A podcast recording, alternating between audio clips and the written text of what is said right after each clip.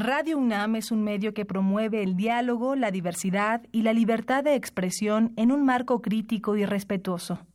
Los comentarios expresados a lo largo de su programación reflejan la opinión de quien los emite, mas no de la radiodifusora.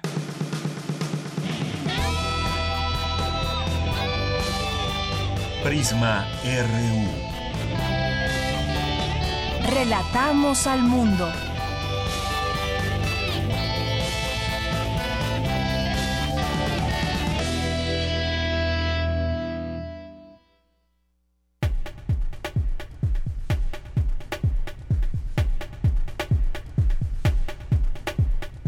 Muy buenas tardes, gracias por acompañarnos aquí en Prisma RU. Es la una de la tarde con cinco minutos y lo invitamos a que se quede en esta frecuencia 96.1 de FM y en www.radio.unam.mx. Soy Deyanira Morán y a nombre de todo el equipo le damos las gracias y lo invitamos a que se quede con nosotros, que comparta estas dos horas con nosotros, donde le tendremos información universitaria, de cultura nacional, internacional y también vamos a traerle aquí algunos testimonios testimonios de los migrantes, de los solamente tres de los miles de migrantes que hay ya en nuestro país, aquí en la Ciudad de México, que están pernoctando allá en Ciudad Deportiva, en la Magdalena Michuca, donde pues hay una organización muy grande de parte de las autoridades aquí en la capital y además siguen llegando migrantes. Tendremos eh, eh, una plática con algunos de ellos que tuvimos el día de ayer y que les presentamos el día de hoy para que puedan escuchar estos testimonios. Vamos a, a tener también una conversación con Alejandro Centeno Chávez que es compilador y poeta y nos va a hablar, nos va a invitar al cuarto encuentro nacional de muralismo. También en nuestra segunda hora de Prisma RU vamos a hablar sobre pues este paso que dio México y que ha sido pues para muchos polémico, pero fue por unanimidad que se votó, un paso más en el reconocimiento de los derechos de las parejas homosexuales y tendremos oportunidad de platicar aquí con Genaro Lozano, que es politólogo internacionalista y vocero de la coalición LGBTTI+. Vamos a tener también hoy que es jueves eh, Cinemaedro con el maestro Carlos Narro. Vamos a tener también diversa versión con Ruth Salazar. Y hoy es día de Gaceta UNAM con Hugo Huitrón, su director, platicaremos. Así que quédese con nosotros. Por lo pronto, nos vamos a nuestro resumen informativo de hoy. Relatamos al mundo. Relatamos al mundo. Continuamos, una con siete minutos, en el resumen informativo de este jueves 8 de noviembre del año 2018 en los temas universitarios. Asegura el rector de la UNAM, Enrique Graue, que es necesario encontrar soluciones para el mejor uso del petróleo, gas y energías renovables. Mi compañera Virginia Sánchez nos tendrá aquí los detalles. ¿Qué más de la UNAM? Expertos y académicos abordan el tema de la extinción de dominio. Cristina Godínez nos tendrá la información más adelante. Destacan en la FES Aragón la importancia de impulsar la participación de las mujeres desde niñas en los sucesos importantes de la sociedad. Dulce García nos tendrá aquí los detalles. La transformación histórica del régimen mexicano en el contexto global, los retos para el próximo sexenio. De esto nos hablará Cindy Pérez en un momento más.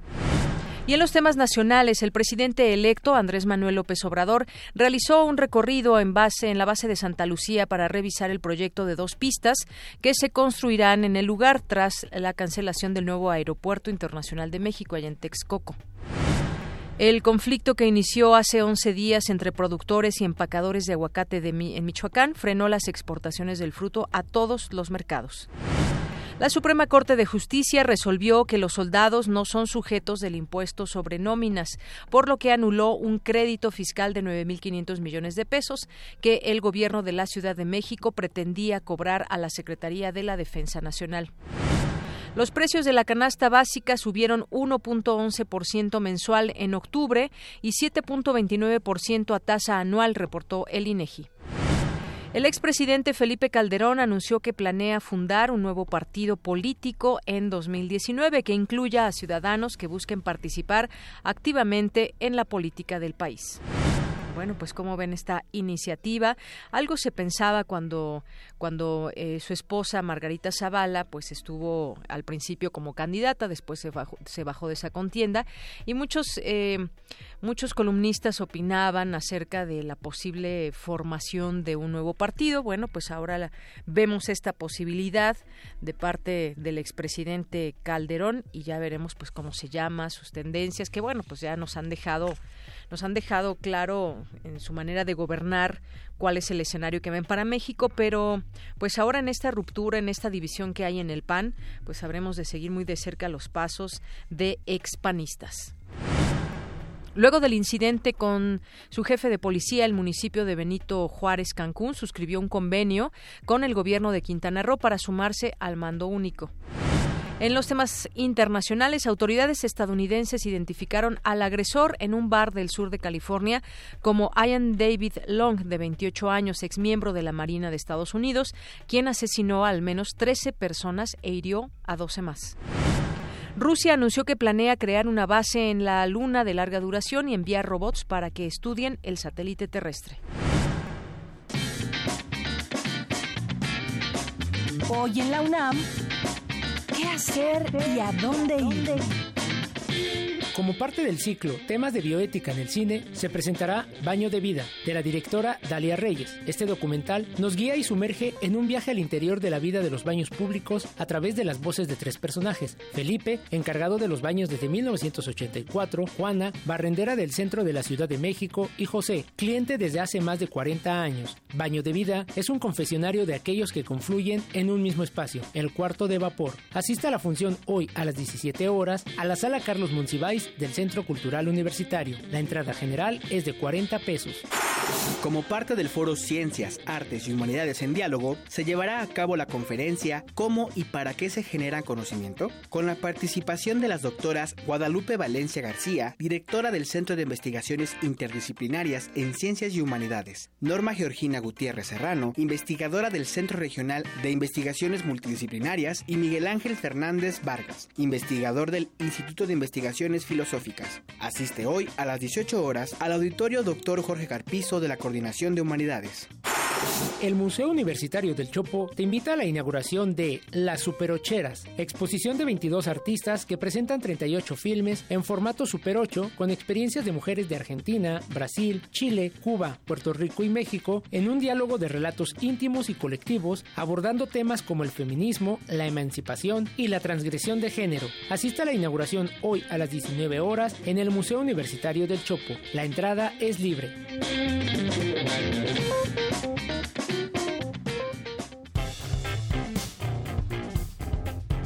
Campus RU. Iniciamos el campus universitario. La Facultad de Estudios Superiores Cuautitlán confirmó que María del Rosario, estudiante de contaduría, fue encontrada sin vida en el municipio de Nezahualcóyotl. La joven de 25 años fue vista por última vez el 3 de noviembre en la alcaldía de Gustavo Amadero.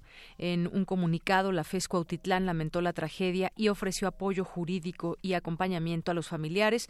Además, exigió a las autoridades capitalinas y mexiquenses el pronto esclarecimiento de este crimen.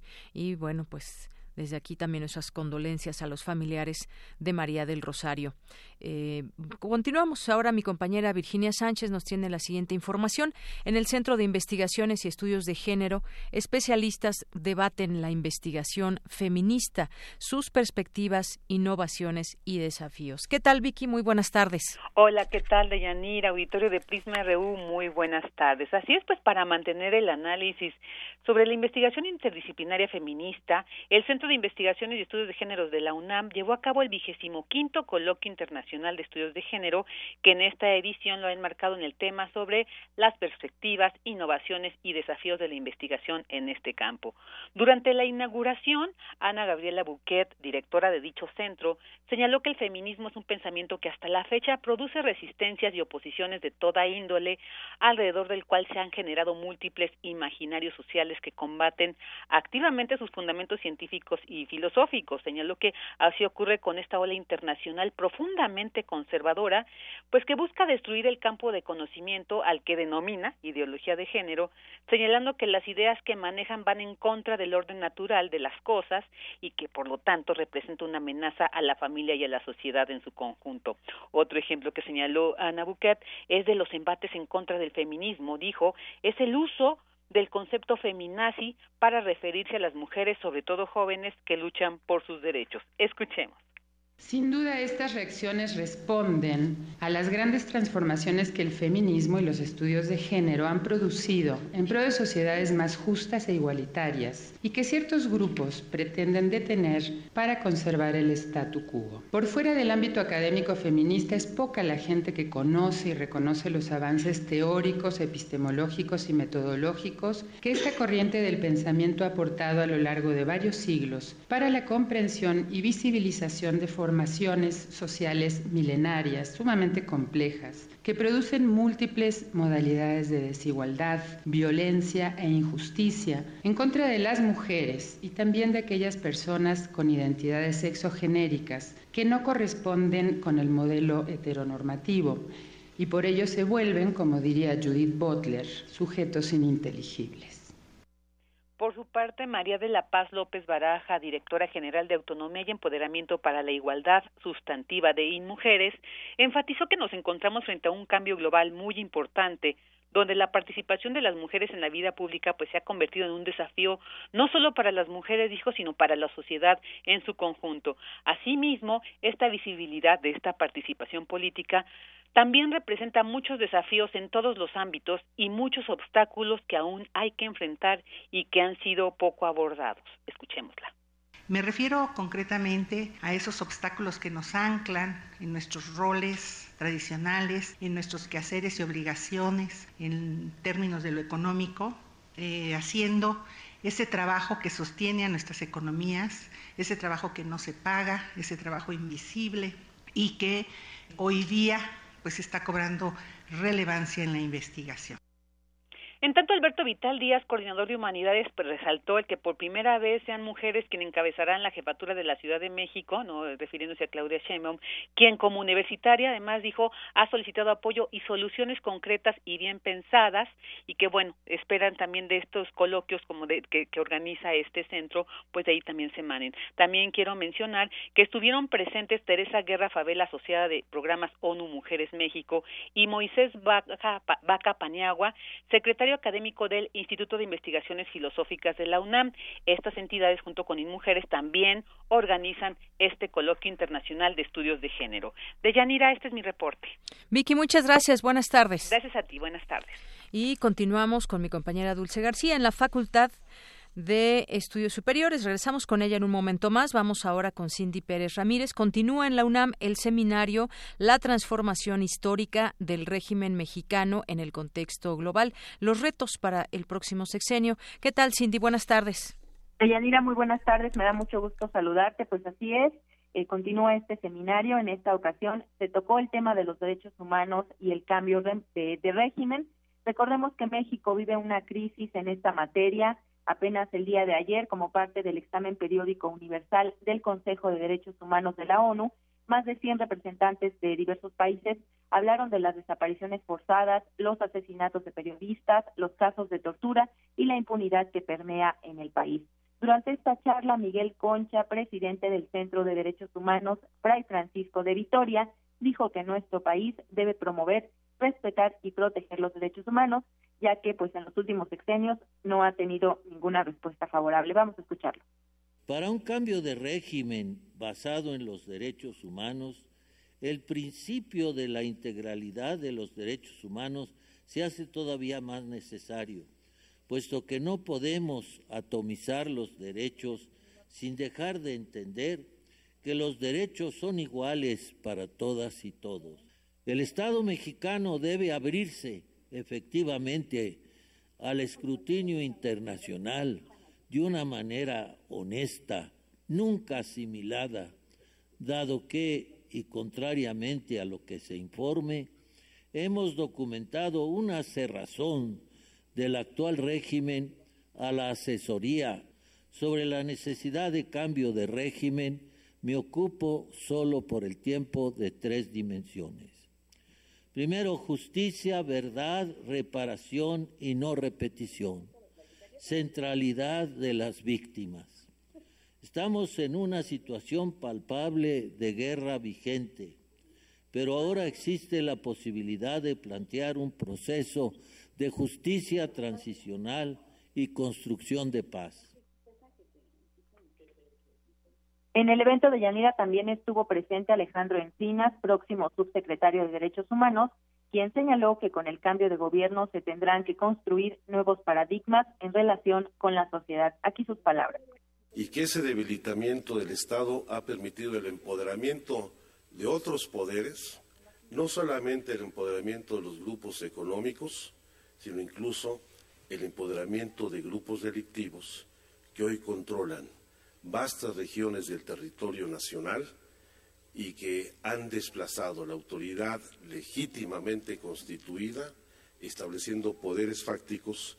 Estamos en una crisis que deriva de la ausencia de Estado y hay que reconstruir nuevamente a las instituciones públicas y al Estado mexicano, como también hay que hacer una reconstrucción de esta sociedad que hoy lo vemos.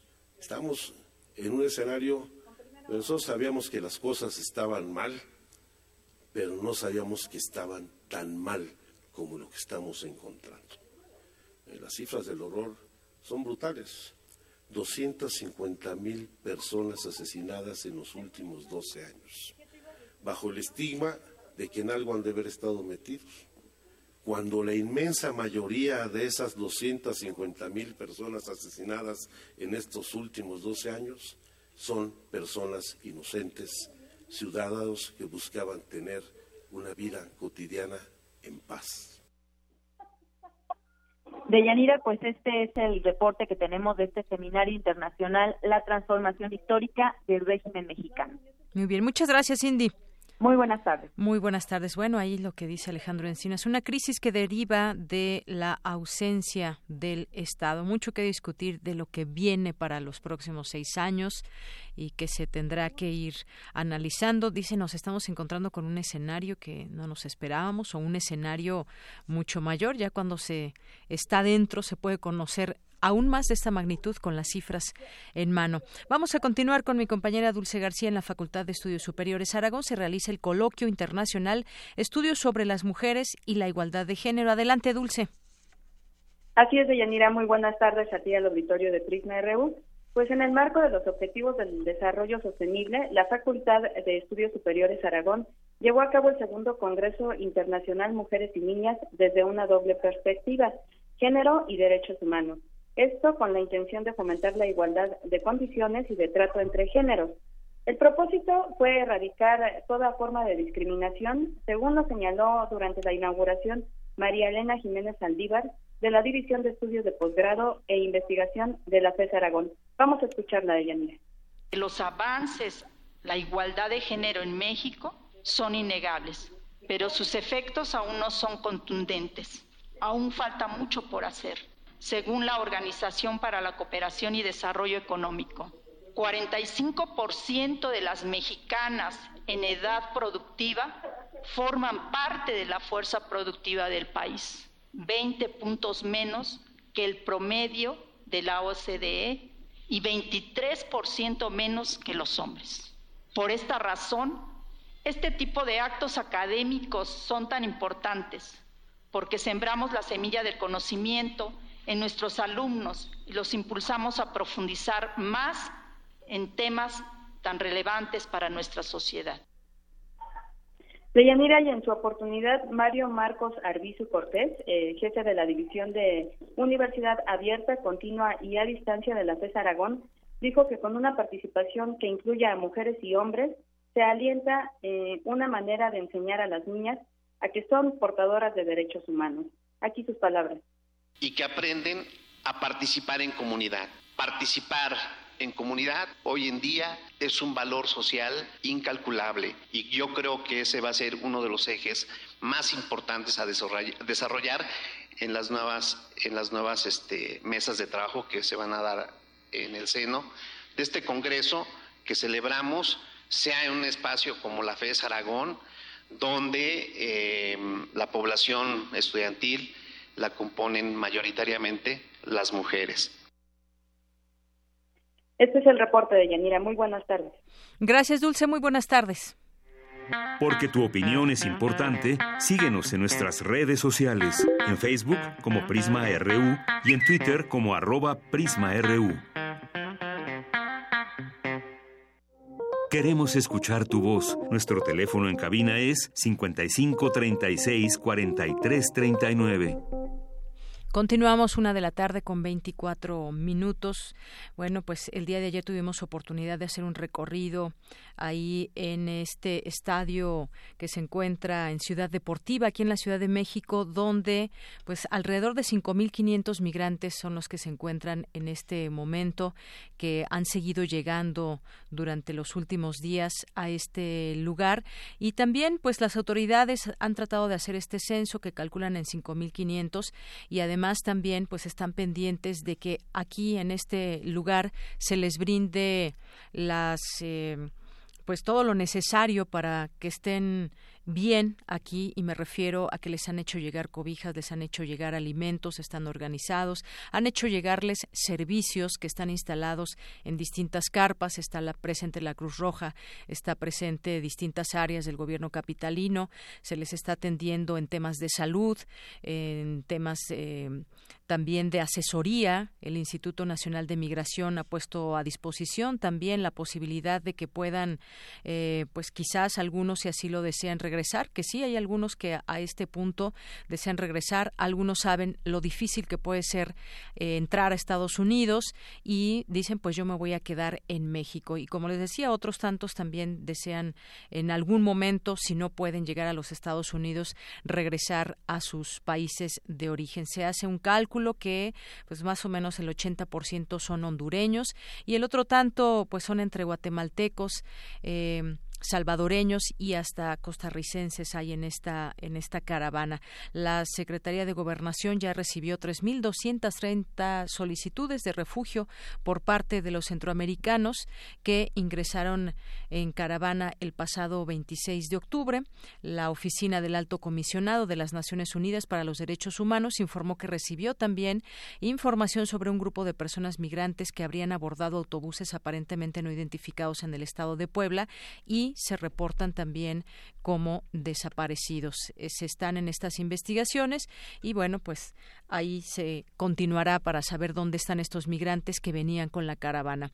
El número que ahora está es de 5.500 aquí en la Ciudad de México, dicen las autoridades su máxima capacidad, es el cálculo que hacen, dijeron que están preparados para mantener este puente humanitario en este sitio hasta 15 días y en esta en este recorrido pudimos platicar con algunos de ellos. Vamos a escuchar a uno de los migrantes que viene desde Honduras y nos tiene aquí su testimonio.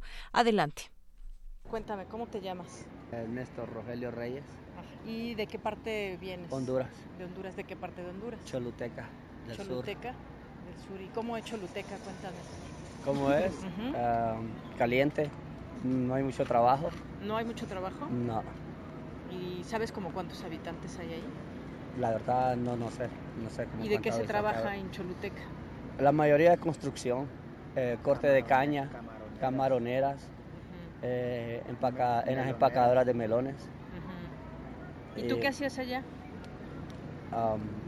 la verdad, la verdad. Nada. ¿Nada? No, este, no, este, cuidarle, este, mi papá tiene una hacienda allí, este, ganado y todo. La mayoría cuidar, ayudarles a ellos a cuidar los animales. Eso es lo que hacía, nada más. ¿Cuántos años tienes? 33. ¿Y tienes familia? Sí. ¿Hijos, esposa? Tengo dos niñas. ¿Los dejaste allá o vienen aquí contigo? No, ellos no, ellos no son de aquí, son de, de aquí del norte. Estados Unidos. Ah, que yo fui deportado el año pasado de Estados Unidos. ¿Ya estabas en Estados Unidos? Sí, ya estaba allá. ¿Y en qué lugar de Estados Unidos? Ohio. ¿Y qué hacías en Ohio? Ah, construcción, siding y roofing. ¿Y cómo te iba? Bien. ¿Cuánto ganabas? 200 al día. 200 dólares al día más o menos. Diario, sí. ¿Y tu familia se quedó allá? ¿Ellos no los deportaron? No, eh, como ellos son de allá, la, mamá es de allá. Las niñas son nacidas allá en, en ¿Y te deportaron otra vez a Choluteca? Sí. ¿Y cuánto tiempo estuviste? Un año tengo de haber venido de Honduras. Un año. ¿Y en ese año no hiciste entonces mucho? No. Ayudar a tu papá en la hacienda. No. ¿No? Oye, hay un fenómeno que lastima mucho a los hondureños también, que es el tema de las maras o de la violencia. Cuéntame un poco de eso. Eh, acerca de eso sí, no, eh, más, se mira más eso en la ciudad. Por ejemplo, donde yo vivo no, no miras maras, la verdad. Pero sí miras eso en San Pedro Sula, Tegucigalpa, sí miras mucho las maras. Y hay personas que pues tienen su trabajito a veces y tú tienes que pagar, ¿me entiendes? Tienes que pagarles a las maras, pero si no les pagas, pues tú sabes, pues, te, matan o principalmente te matan si no pagas el, lo que tienes que pagarles a ellos. Entonces se les hace un poco difícil a ellos para trabajar, ¿no? ¿Cómo te enteraste de la caravana? Eh, por la televisión. Ellos salieron un viernes, creo, si, no estoy equivocado, ellos salieron un viernes. Ya el sábado estaba en las noticias que, que, había salido esta caravana para aquí, rumbo a Estados Unidos. Entonces me decidí venirme. Fue sin nada de planes, mucha gente no hizo planes para venirse en la caravana, sino simplemente se dieron cuenta y se dejaron venir también. Una para aprovechar el pase, ¿me entiendes? El pase libre que les iba a dar México. Y otras se vinieron por el, motivo económico del país y el presidente, que mucha gente no lo quiere en el país. Pues bien, viven aparte, ¿no? De la, aparte de, la gente que, no tiene, pues, ¿me entiendes? Son colonias privadas. Y sí, la gente ganadera que tiene dinero y tú sabes, pues, pero es un poco difícil conseguir trabajo también. Eso es lo que tengas algún contacto, familiares que trabajen, que tengan un buen trabajo, algunos que trabajen para el gobierno. Por ejemplo, si tú eres nacionalista en Honduras y ahorita está el presidente que es nacionalista, si tú eres nacionalista a ti te dan trabajo, ¿me entiendes? O personas que tú conoces te, te dan trabajo, ya que el presidente ganó. Pero si tú eres liberal, en esa parte ya no te dan trabajo, porque está chequeado que tú eres liberal, ¿me entiendes? Entonces si tú trabajas en una alcaldía y tú eres liberal y ganaron los nacionalistas, a ti te van a sacarte ese trabajo porque tú eres liberal. Ese es parte del problema que tienen las personas, ¿me entiendes? Tienes que ser preferido, en pocas palabras, por el partido. ¿Cómo te ha ido en México todos estos Pues bien, gracias a Dios, bien me ha ido bien, nos han atendido bien. Hemos tenido, los han atendido comida, agua, ropa, y no, los han atendido bien, gracias a Dios. No me ha ido mal, la verdad no me ha ido mal. Y por lo que has visto, ¿qué, ¿cómo podrías, qué comparas entre México y Honduras? Hay mucha la diferencia, la verdad. A ver, cuéntame, ¿qué diferencia Una parte no sé, es más bonito aquí, tú sabes, ¿no? Es más bonito. Eh, por ejemplo, allá donde yo vivo, Choluteca, tú lo puedes comparar con un pueblo de aquí de México y es una ciudad. Y lo comparas con los pueblos de aquí de México, porque... ¿Cómo qué pueblo te acuerdas que pasaste aquí en México? como Loma Bonita, está Loma Bonita, es un lugar bien bonito y es un, municipio y eh, no se compara con Honduras, la verdad, no se compara, es diferente no hay muchas tiendas como aquí, tú sabes, que hay tiendas como que fuera una ciudad, las carreteras están más mejores arregladas, no sé, para mí, para mí está mejor aquí la vida en México que en Honduras mil veces. Pero ya has escuchado que el presidente de Estados Unidos no quiere que lleguen y les va a poner ahí vallas y militares, no los va a dejar pasar. ¿Tienes un plan B, como decimos aquí? Quedarme aquí en México. ¿En dónde? En Monterrey o Tijuana. Si pudiera quedarme aquí en el DF, me encontrara un trabajo aquí en el DF, me quedaría aquí en el DF, porque mis planes no son ir para el norte ya, ya no son mis planes irme para allá. Yo una parte voy acompañando la caravana, uno porque es mi gente, ¿me entiendes? Quisiera llegar con ellos hasta allá a la frontera, pero si me pareciera la oportunidad aquí ahorita de quedarme aquí en Ciudad México y tener un trabajo, me quedaría aquí. ¿Y qué te gustaría hacer aquí en la Ciudad de México? No sé, cualquier cosa, contar, trabajar, ganar un poco de dinero, aunque mi trabajo de preferencia sería construcción. Es lo que yo sé hacer, sí. Oye, ¿y tú qué has estado con la caravana todo este tiempo? ¿Quién, de, qué está, ¿De quiénes está formada la caravana? ¿De familias, de niños? Hay gente también, no, no sé, que tú veas que también es gente que ha sido delincuente o no. Mira, a ver, ¿cómo me describes la caravana? Aquí sí, aquí hay muchas familias, muchas familias, muchos niños, la verdad. Hay muchas familias, eh, pero sí, este, aquí hay delincuentes, aquí hay mareros también. Hay mareros entre, la caravana, que no sabes quiénes son, pues, pero están infiltrados, son mareros y aquí andan en la caravana con nosotros también. Pero a eso ya las personas, sí, algunos que andan haciendo relajo, tomando y haciendo todas cosas así, lo que hacen es las personas que lo agarran y lo entregan a la policía o lo entregan a migración para, ¿me entiendes? Porque esta caravana viene en son de paz, la verdad. ¿Me entiendes? Nadie, nadie quiere ningún problema ni nada así por el estilo. Pero sí vienen muchas familias, muchos niños aquí y algunas personas que vienen solos, que han decidido venirse solos. Sí. muchas gracias por platicar conmigo. De nada.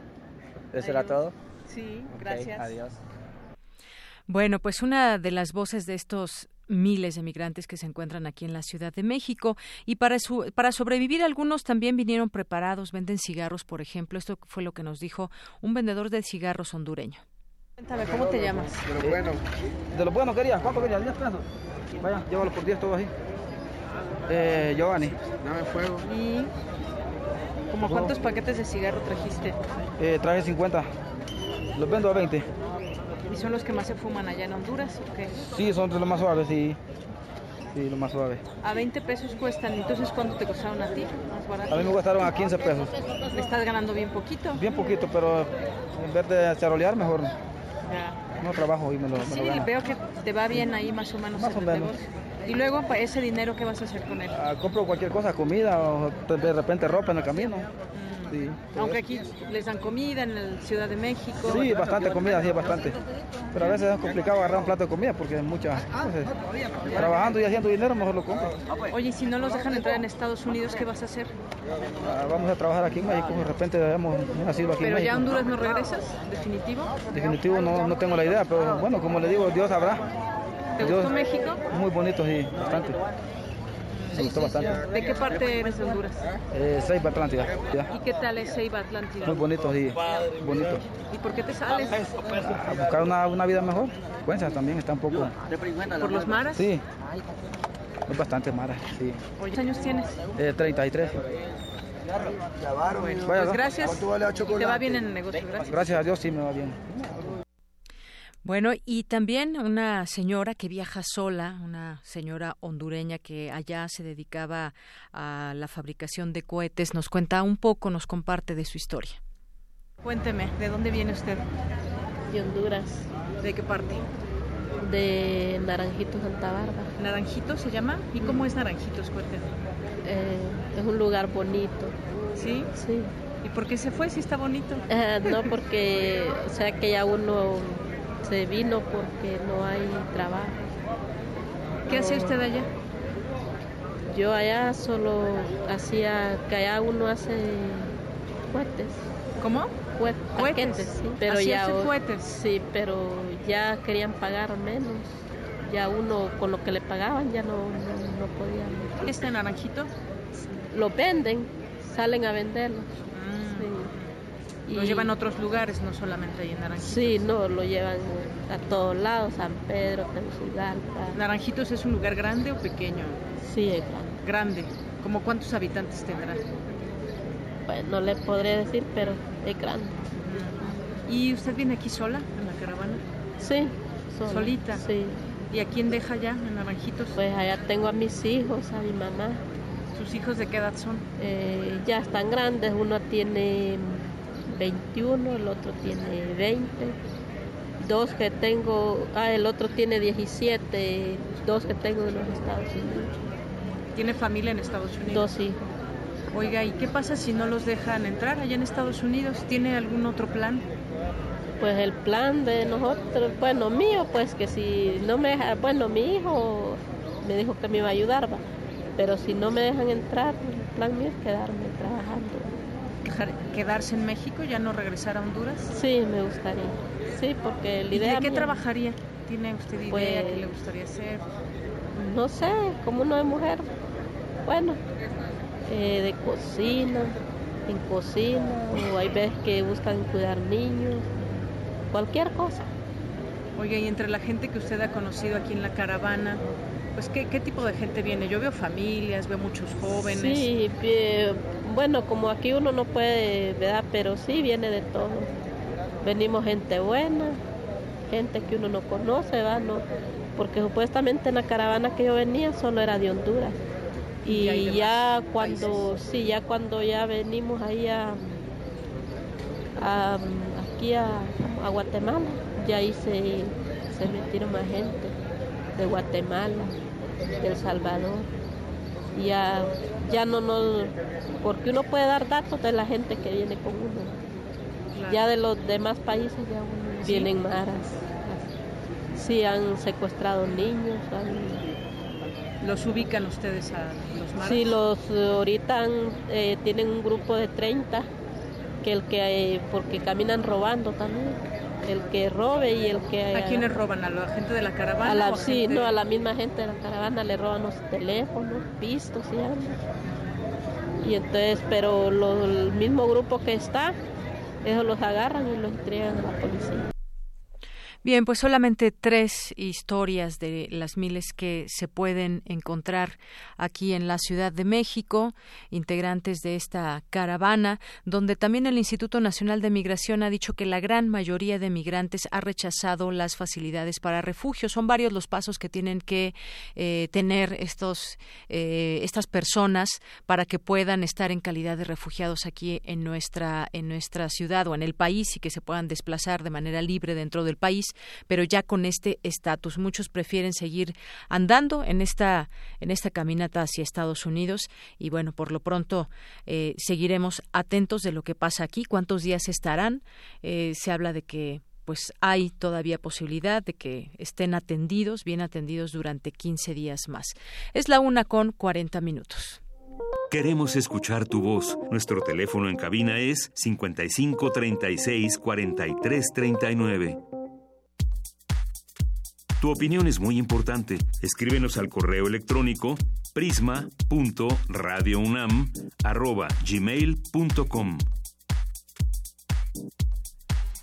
Continuamos una de la tarde con 40 minutos. Vámonos ahora a la diversa versión con Ruth Salazar. El día de hoy, el tema masculinidades. Nico Nogués explica cómo funciona su proyecto de machos a hombres. Adelante. Diversa versión transitando al horizonte de la igualdad.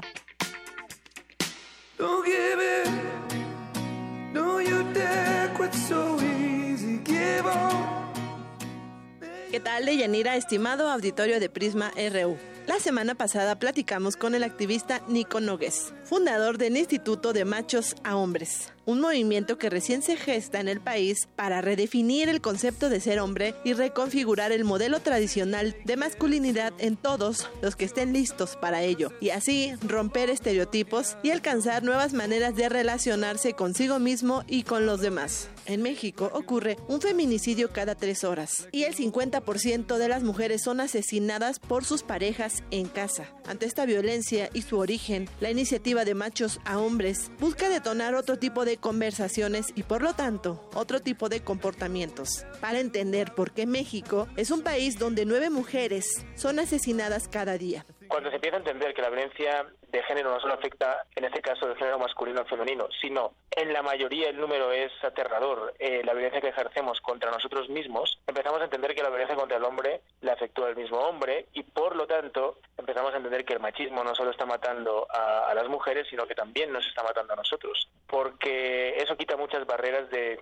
cualquier, eh, en este caso, no sé, persona, en este caso hombre, que eh, pueda sentir herida su masculinidad porque le digan que esto es un problema eh, que afecta a las mujeres y él diga, no, pero yo no estoy matando a nadie, yo no estoy violando a nadie, pues tiene que entender que forma parte de un sistema donde se observa el sistema, se observan los sistemas de poder, se observan qué personas, en este caso nosotros que correspondemos y estamos incluidos dentro de un sistema social y político, se observa quiénes son los principales afectados y quiénes son los principales perpetuadores. Y si empezamos a entender toda esta problemática de forma sistémica y no de forma individual, empezaremos a entender que aunque no seamos directamente los violadores y asesinos, obviamente somos corresponsables de todo, un sistema que perpetúa y que hace y que determina un tipo de conductas de las cuales sí somos corresponsables y aunque para algunos hombres este tema resulta un tanto incómodo, la respuesta también ha resultado ser muy positiva. Nico nos cuenta. Y hemos recibido comentarios, pues no solo odiosos, sino también de muchísimo apoyo, porque igual que hay hombres que se sienten tremendamente ofendidos por esto, también los hay que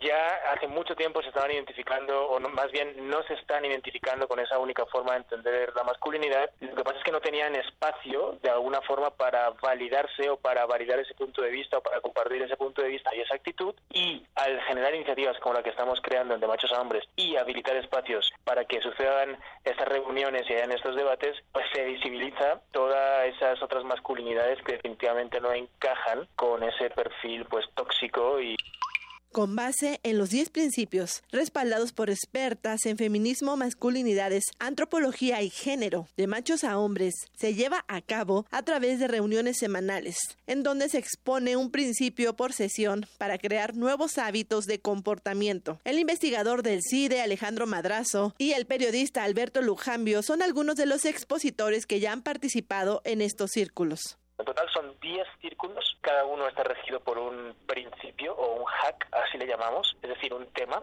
del cual se habla en uno de esos círculos. Viene un ponente experto en ese tema a hablarnos de ese tema durante unos 30 40 minutos. A partir de ahí se genera un debate de 30 minutos y finalmente se les pone a los asistentes del ejercicio para empezar a activar ese hack o principio que se ha tratado en esa sesión o círculo. ¿no? Entonces son 10 reuniones, como te digo, el primer ciclo de estos círculos comenzó el pasado 16 de octubre en su sede en la Ciudad de México, la Biblioteca Vasconcelos. Afortunadamente, la respuesta rebasó sus expectativas. La buena noticia es que en enero de 2019 iniciarán un segundo ciclo. El grupo que se inscribió, tengo que decirte que fueron casi 600 hombres, eso son un montón de hombres, por espacio físico en la Vasconcelos, que es la sede oficial de, machos a hombres en la Ciudad de México. Pues tuvimos que filtrar y solo pudimos elegir a 41 personas, que son las que están asistiendo, siempre son las mismas para efectivamente ver una evolución de ese grupo. No tienen que pagar un peso por venir allí, es una iniciativa completamente gratuita lo que estamos haciendo en Vasconcelos, no solo en la Ciudad de México, sino otras muchas ciudades, de hecho ya nos están contactando ciudades como Monterrey, como Guadalajara, aquí en el país, o como Bogotá y Buenos Aires y Córdoba, pues, en Colombia y en Argentina, también van a poder replicar eh, de machos a hombres allí, puesto que todo el material lo estamos grabando y lo estamos, lo estamos metiendo en la web de machoshombres.com para que cualquier ciudad que lo desee, cualquier ciudad donde hayan grupos de hombres que quieran replicar esta iniciativa, puedan hacerlo tan fácil como pues descargarse material y ver exactamente cómo implementar cada uno de estos círculos que, que estamos preparando.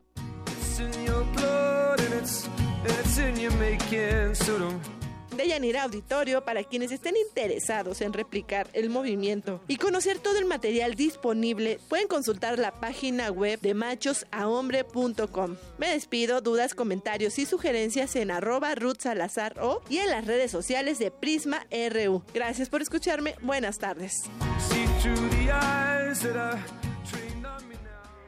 Porque tu opinión es importante, síguenos en nuestras redes sociales, en Facebook como Prisma RU y en Twitter como arroba PrismaRU. Bien, pues gracias Ruth de Machos a Hombres que ellos también combaten estereotipos. Y ya tengo en la línea telefónica, le agradezco mucho, nos toma esta llamada Alejandro Centeno Chávez, compilador, poeta. ¿Cómo estás Alejandro? Sí, estamos muy bien. Gracias por hablar y un saludo a los radioescuchas de Radio Gracias. Alejandro, pues platícanos sobre este encuentro nacional de muralismo y además, bueno, pues tengo en mis manos dos libros que me hiciste el favor de enviar. Fusor de tinta, un siglo de poesía combatiente y también de Pedro Castillo Salgado Lecumberri en el 68 a 50 años del movimiento estudiantil. Sí, ese es parte de un trabajo que hemos estado haciendo muy fuerte. Bueno, pero vamos a ir antes a lo que es el este la invitación del encuentro, de internacional de muralismo. Este es el cuarto que se realiza en la población que se llama Colonia Morelos, es un pueblito del municipio de Nisquiahuala Hidalgo. Ahí ya se han pintado aproximadamente 170 murales, es una población con no más de 3.000 habitantes. Y ya para este encuentro que se inicia el sábado, van a llegar otros 55 artistas de cuando menos 12 países. No sé exactamente el número de países porque se han incorporado otros nuevos.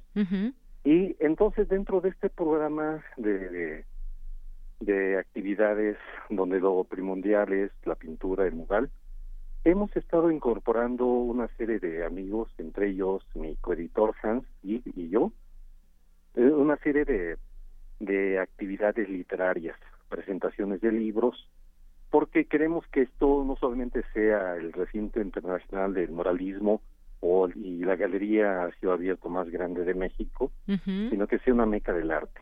Sí. Y ya hay, hay comenzado, se han comenzado a, a desarrollar trabajos en conjunto incipientes entre lo que es eh, poesía y lo que es este, la plástica. Ya hay algunos algunas obras escultóricas y, que están ahí ya, ya este, presentes. Y para este encuentro tenemos varios libros, entre ellos Eh, los que mencionamos, Cursor de Tinta, un siglo de poesía combatiente y de uh en el 68 a 50 años del movimiento estudiantil. Muy bien. Estos libros forman parte también de una de un proyecto editorial que estamos haciendo en conjunto eh, las editoriales Voz Avisal, El Ala de la Iguana, eh, Nubes y Arena. Y para este fin de año, este segunda de, eh, segunda semestre, ya llevamos tres libros publicados. El primero fue Motivos para el Canto y la Danza. Sí. Este eh, nosotros lo organizamos, este José Alberto Damián y yo, y lo publicó el Centro Cultural Universitario Tlatelolco. Este está a la venta en las librerías de la UNAM. Y los otros libros, Usor de Tinta, salió poco, después y casi inmediatamente en el 68.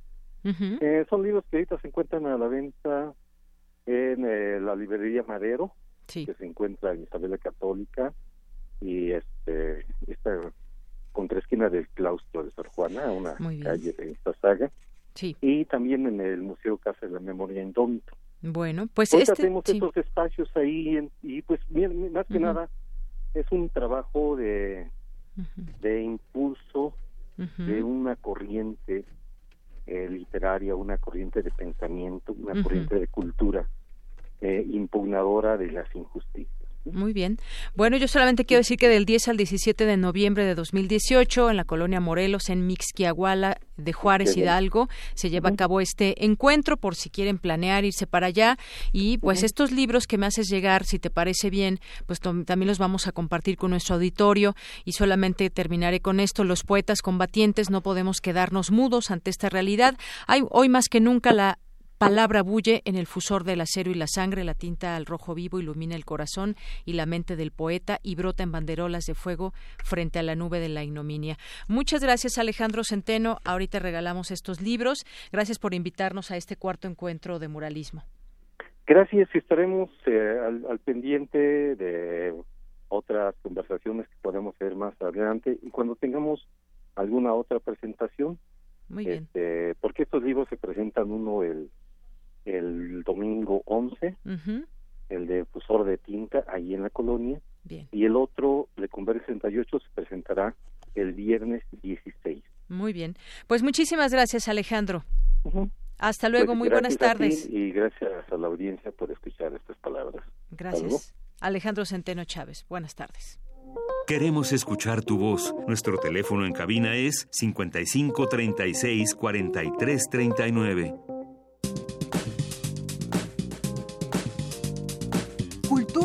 RU.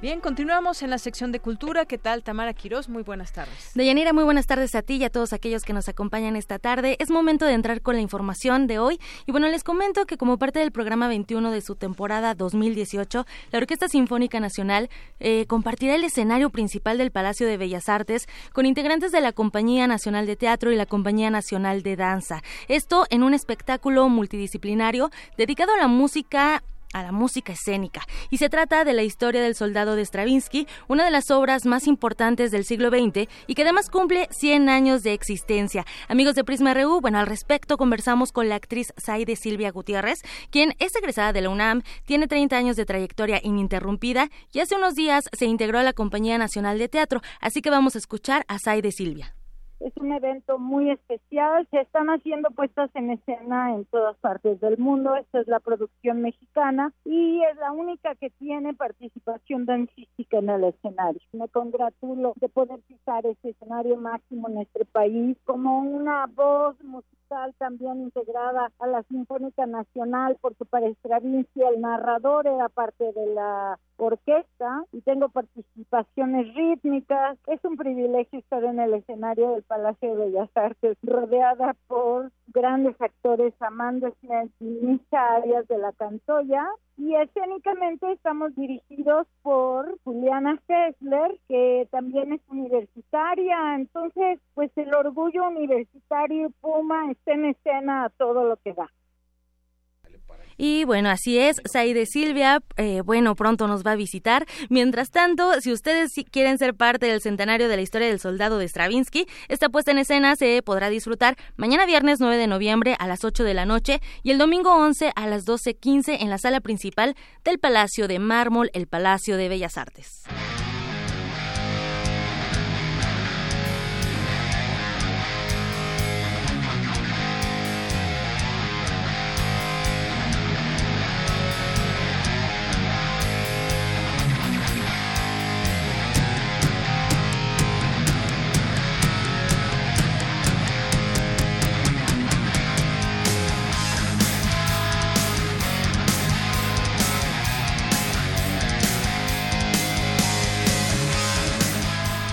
De Yanira, vámonos a otro género musical con mucha energía porque ya nos acompañan en cabina Enrique Torres y Lorena Cabrera. Ellos son integrantes de Tritón, una banda de heavy metal originaria de la Ciudad de México, ya con nueve años de trayectoria. ¿Qué tal? ¿Cómo están Enrique, Lorena? Bienvenidos a este espacio. Hola, muchas gracias por invitarnos. Muchísimas gracias, muy a gusto. Qué bueno. También decían que también son egresados de la UNAM. Es bueno tener gente puma en cabina también. Sí, orgullosamente.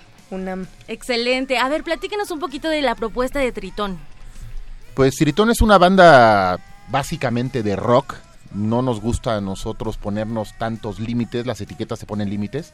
Sí es heavy metal, pero antes que nada somos rockeros y antes que nada somos melómanos. Suena así porque las influencias que hemos tenido por toda la vida son esas, ¿no? Esos, esos sonidos, esas bandas, esa tradición, pero no estamos cerrados a, a absorber cualquier otro tipo de influencias. Una fusión de ritmos que están presentando también en este segundo álbum bajo un sello independiente y además tienen una presentación próximamente. Lorena, platícanos un poco de esta presentación. Así es, representamos este disco este sábado 10 de noviembre en el Foro Viena, es en Avenida Centenario, en lo que solía ser el cine Coyoacán. Sí, está muy fácil de encontrar a una cuadra de Río Churubusco. Ahí acceso desde las 9 de la noche, la banda abridora a las 10 y pues nosotros estaremos a las 11 y pues los esperamos con mucho gusto. Ya tiene nueve años de trayectoria, bueno, también hay otros integrantes, unos se han ido, unos, se han, eh, unos han regresado, otros tantos se han incorporado. ¿Cómo ha sido esta parte de llevar el, rock, el heavy metal, esta fusión de, de música, bueno, eh, durante todos estos nueve años? Pues mira, este, en realidad, pues ha sido fácil porque es lo que nos gusta. Ha sido difícil porque a veces tienes que dejar eh, otras cosas, otras actividades, compromisos, familia, a veces incluso hasta trabajo, porque esto también es demandante, ¿no? O sea, también requiere una, una disciplina. Eh, durante los de estos nueve años, eh, la actividad ha sido más intensa a de los últimos cuatro y medio, cinco años para acá desde que salió el primer álbum, ¿no? Antes de que, cuando eres una banda, antes de que grabes, antes de que produzcas un álbum, pues tienes cierta actividad, ensayos, algunas presentaciones y todo, pero cuando ahí tienes grabaciones, tienes como que más responsabilidad tienes que mantener como que ese ese nivel, tienes que tener ese sonido fiel a la grabación. Claro. Entonces hay que estar todo el tiempo pues ensayando, mejorando. Y mencionas algo muy importante, Enrique, cuando haces lo que te gusta realmente no es trabajo, ah, cuando te apasiona. Exacto. Excelente. Y bueno, platíquenme un poquito también qué es lo que vamos a escuchar en este segundo álbum y también su recorrido como sello independiente, que tampoco es fácil pues precisamente por ser independientes que nos tardamos un poquito más en sacar este, este disco porque lo estamos financiando todo totalmente, ¿no? Nosotros mismos. Por eso no vinieron los otros dos, están trabajando para pagarlo. Son eh, José Gómez en la otra guitarra y Johan Torres en la batería. Saludos a ellos. Saludos. Saludos y besos y todo lo demás. y bueno, lo que justo como dice Enrique, somos este melómanos. Nos gusta mucho la música, no nos gusta cerrarnos nada más, somos metaleros y ya. Y este disco precisamente creo que muestra tintes de todas las influencias musicales que tenemos los cuatro. Excelente, Lorena. ¿Y en qué momento llegan de ser egresados de la Escuela Nacional de Artes Plásticas de la UNAM a la escena musical? Es curioso porque de los cuatro integrantes de la banda, tres somos de esa escuela, de la INAP, ahora FAD, pero de diferentes generaciones, de diferentes grupos. Es decir, no nos conectamos ahí. Ok. Sí, nos, conocimos, por el rock, nos conocimos después y después. Ah, yo soy de la INAP. Ah, yo también, yo también. Flores de artes visuales, Pepe y yo somos diseñadores. El rock une fuerzas, aparte. El baterista es abogado también de la UNAM. Sí, necesitábamos un contrapeso radical. Demasiado radical, Enrique.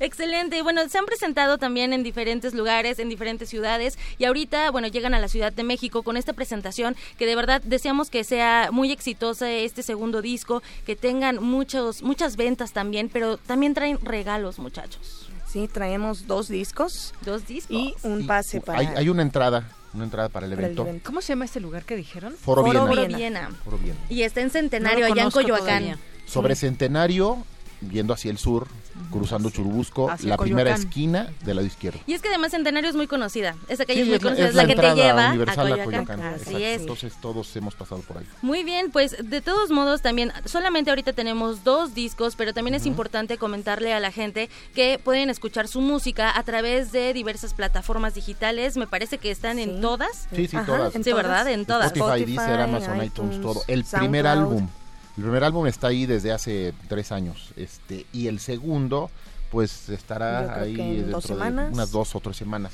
Ok, y a la gente que le gusta esta música, ¿cómo puede acercarse para adquirir el nuevo disco? Principalmente ahora con nuestras redes, o sea, que nos busquen, en todas nuestras redes nos encuentran. Es importante que nos busquen con Tritón, con doble T, intermedia. Ajá. Suena Tritón Metal Band es nuestro Facebook. Ahí siempre estamos al pendiente y contestamos.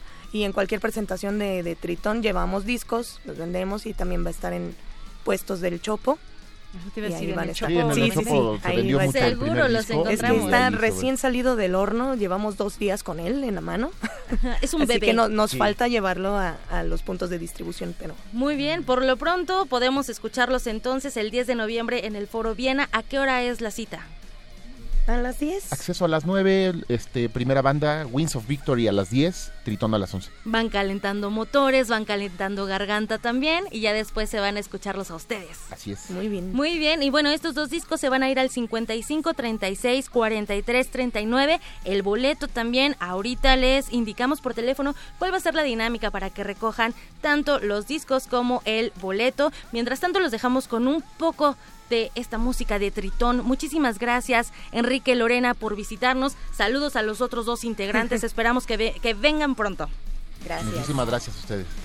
Gracias. gracias.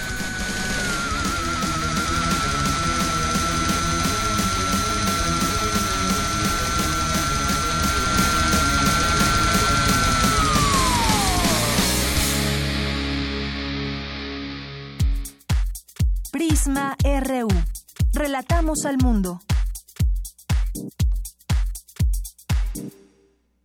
2018.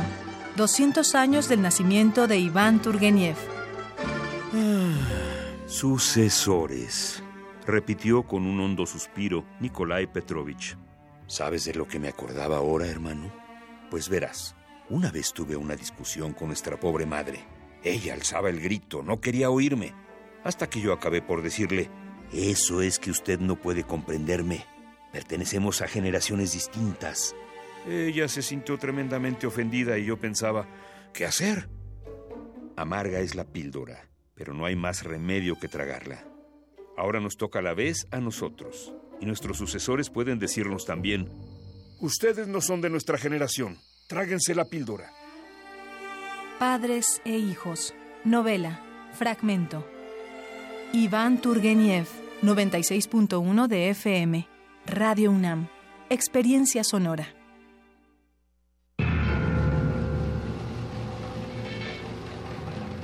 Imaginemos que la música, que la música y, las y, las palabras son, son dos entes, dos, dos personajes. ¿Cómo, ¿Cómo dialogarían? ¿A qué mundo, ¿A qué mundo pertenecerían?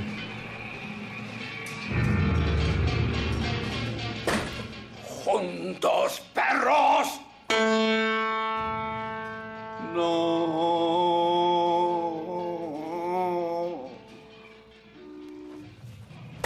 Palabras y música. Un radiodrama escrito por Samuel Beckett, dirigido por Juan José Gurrola y rescatado del acervo histórico de Radio UNAM. Esta es una de las actividades programadas en el marco de la cuarta conferencia anual de la Samuel Beckett Society. Sábado, 10 de noviembre, a las 4 de la tarde. 96.1 de FM. Radio UNAM. Radio UNAM. Experiencia sonora.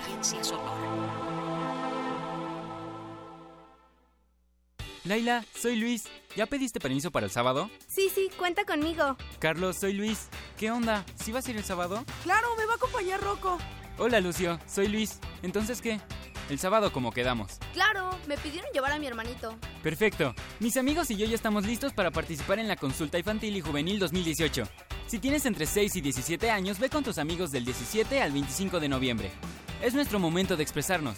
Porque mi país me importa, te invitamos a participar. IME. La nave de la Resistencia existe una habitación que nunca se abre. Excepto la última hora del último día de la semana. Ahí vamos a reírnos del mundo, a demoler los muros con canciones, a bailar en la posición que queramos. Todos eligen la música, todos la disfrutan, todos la bailan. El Buscapiés, tú eres el alma de esta fiesta. Viernes, 22 horas. Por el 96.1 de FM, Radio UNAM.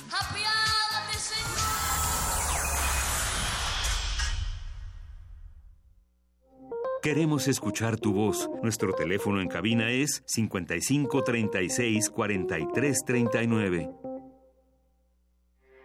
Porque tu opinión es importante, síguenos en nuestras redes sociales, en Facebook como Prisma RU y en Twitter como arroba PrismaRU.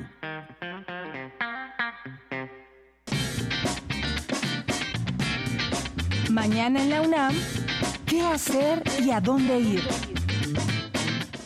La UNAM, a través de la Coordinación de Difusión Cultural y la Dirección General de Música, convocan a jóvenes compositores a participar en el proceso de selección para la beca a la Cátedra Extraordinaria Arturo Márquez de Composición Musical 2018. Consulta las bases en www.musica.unam.mx, diagonal más, diagonal convocatorias.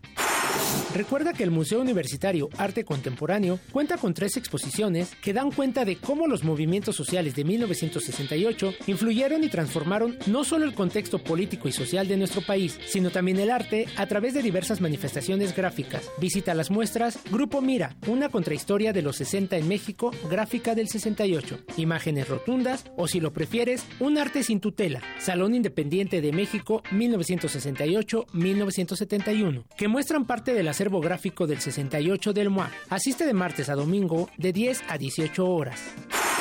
Mañana no te puedes perder la clausura del seminario del Laboratorio de Observación del Fenómeno Religioso, que tendrá como evento principal el panel de discusión Religión, Género y Diversidad Sexual, agendas de investigación e incidencia, con la participación de la maestra Evelyn Aldaz, la doctora Gabriela Cano, investigadora del Colegio de México, el maestro Ignacio Cuevas, investigador del Consejo Nacional para Prevenir la Discriminación, y la doctora Cecilia Delgado, académica de la Facultad de Ciencias Políticas y Sociales. Asiste mañana a las 10.30 horas al anexo del auditorio del Instituto de Investigaciones Sociales en Ciudad Universitaria. Continuamos, gracias por estar aquí con nosotros en Radio UNAM, en Prisma RU, en el 96.1 de FM y en www.radio.unam.mx. Saludos a todos los que nos escuchan también a través de esta vía y les queremos mandar saludos a quienes se hacen presentes y nos se comunican con nosotros aquí en arroba Prisma RU por Twitter, Prisma RU en Facebook o al 55364339. Elizabeth Herrera, muchos saludos. El Foro Belecén también eh, Ana Rayo de Sol, Sebastián Barragán, que por cierto vendrá el próximo lunes y estaremos aquí platicando de la nueva edición del libro de la Casa Blanca de Peña Nieto. Y bueno, pues eh, un, libro que puso eh, una investigación, porque fue antes una investigación, posteriormente vino el libro, que pues puso de rodillas a un presidente y además pues todo esto conllevó a muchas otras cosas. Con él tendremos oportunidad de platicar de este, de este tema. José Luis Sánchez nos manda saludos y nos envía también una eh, nos envía un artículo de contralínea. Las transnacionales mineras secan los venenos, los, los veneros del país. Grupo México y Goldcorp encabezan la lista. Gracias, José Luis. Carlos H. Ramón Vázquez, saludos, Ramón, que nos escuchas desde Dallas, Texas. Y bueno, pues muchas gracias a ti y a todas las personas que nos puedan estar escuchando desde allá. Francisco Javier Rodríguez nos dice saludos cordiales a todo el equipo. Feliz jueves también para ti, Francisco Javier BLK. Gracias también, Laura Itzel. Nos dice aquí José Luis León, nada como escuchar directamente a los migrantes a través de Prisma RU, sus historias, sus impresiones, sus expectativas, cuánto nos parecemos. Gracias, José Luis, por esta, por esta mención. El Sarquiquetecuani ahora sí se puso más eh, trucha y aplicada. ¿En qué? ¿En qué? Cuéntame, cuéntame de qué me perdí, que te cuani. Fátima Galvos también, Giro Pentachi que nos dice es triste, pero es la realidad. En la caravana migrante viene gente con poca o nula capacitación para el trabajo que les puede ofrecer este país. ¿Qué les puede ofrecer este país si la tasa de desempleo aquí es alta? Hay que ser realistas. No podemos absorber a cinco mil personas con estas características. Gracias por tu mensaje, Giro. Carlos Río Soto, también Magdalena González. José Luis Sánchez, bueno, te vamos a dar este libro del movimiento del 68 Lecumberri en el 68 a 50 años del movimiento estudiantil de Pedro Castillo Salgado. Tienes que venir a recogerlo eh, entre las 9.30 y las seis de la tarde, cinco y media, cinco y media, aquí con alguna identificación, José Luis, y por supuesto te damos este libro que te interesó. Y tenemos otro más que es de poesía, Fusor de tinta, un siglo de poesía combatiente, esta compilación que hacen Alejandro Centeno Chávez y Roberto López Moreno. Si alguien que nos esté escuchando le interesa este libro de poesía, pues nos puede llamar al 5536 4339 para que les hagamos llegar, bueno, más bien para que vengan a recoger este libro. Si les interesa, adelante, llámenos 55 36 43 39. Eh, también Bren, Iván nos dice, uy, chavos, a esa hora toca Pixis en el Zócalo para la próxima. Éxito y un abrazo. Gracias, pues sí, no recordaba toca Pixis también justamente ese día que toca Tritón. No recordaba este grupo también muy bueno, Pixis. ¿Ya cuántos años tiene en el escenario? No sé, muchísimos. Eh, Vamos a continuar ahora con más información. Vámonos a nuestras notas universitarias. Asegura el rector Enrique Graue que es necesario encontrar soluciones para el mejor uso del petróleo, gas y energías renovables. Adelante, Vicky. Buenas tardes. Hola, nuevamente buenas tardes a ti, Deyanira, y al auditorio de Prisma RU. Ante la necesidad que se tiene en el país de encontrar soluciones para los problemas que enfrenta en materia del uso de energías, como el encuentro y explotación de gas y petróleo, así como la de impulsar energías renovables para contribuir al desarrollo del país, es importante que se fortalezca el vínculo entre la Universidad Nacional y Petróleos Mexicanos. Así lo señalaron y coincidieron el rector de la UNAM, Enrique Graue, y el director general de Pemex, Carlos Alberto Treviño, durante la ceremonia de entrega del Premio a la Innovación Fundación UNAM Pemex 2018 que se llevó a cabo en la Unidad de Estudios Superiores Dr. Ignacio Chávez. El rector Enrique Graue resaltó que dada la importancia del tema energético, se ha creado la Escuela Nacional de Ciencias de la Tierra, donde dijo se formarán recursos humanos calificados. Asimismo, felicitó a los premiados por su esfuerzo e imaginación puesta en sus tesis para contribuir con sus conocimientos en la creación de un México mejor. Escuchémoslo.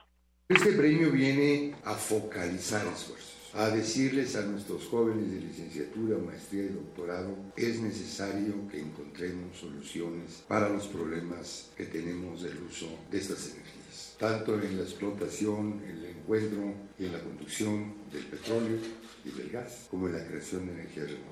Es por ello que este premio tiene una especial significación, porque conjunta los esfuerzos de 12 instituciones que tienen el mismo fin, que es ayudar a desarrollar a los. Esa es realmente la forma en que nosotros hablamos por nuestra raza. Por su parte, Alberto Treviño, director de Pemex, destacó el que este premio sea un ejemplo del vínculo exitoso entre la industria y la academia y reconoció la importancia de que en la UNAM se formen profesionistas que se incorporen al sector energético e impulsen la innovación y el desarrollo científico y tecnológico, que en este contexto global, dijo, son elementos básicos para la supervivencia de cualquier proyecto. Este es el reporte de Yanira. Muy buenas tardes. Gracias, Vicky. Muy buenas tardes. Y continuamos. Mi compañera Cristina Godínez nos informa sobre en el Instituto Nacional de Ciencias Penales se dieron cita a investigadores y funcionarios de gobierno para hablar de extinción de dominio, lavado de dinero, cohecho, tráfico de influencias y enriquecimiento ilícito. Adelante, Cristina. ¿Qué tal, Deyanira? Un saludo para ti y para el auditorio de Prisma RU. En el Instituto Nacional de Ciencias Penales, especialistas participaron en el foro Extinción de Dominio, lavado de dinero, cohecho, tráfico de influencias y enriquecimiento ilícito. Esto teniendo como contexto la iniciativa para reformar el artículo 22 constitucional propuesta por senadores de Morena y con la que se pretende decomisar los bienes de funcionarios, exfuncionarios públicos y prestanombres acusados de actos de corrupción y tráfico de influencias.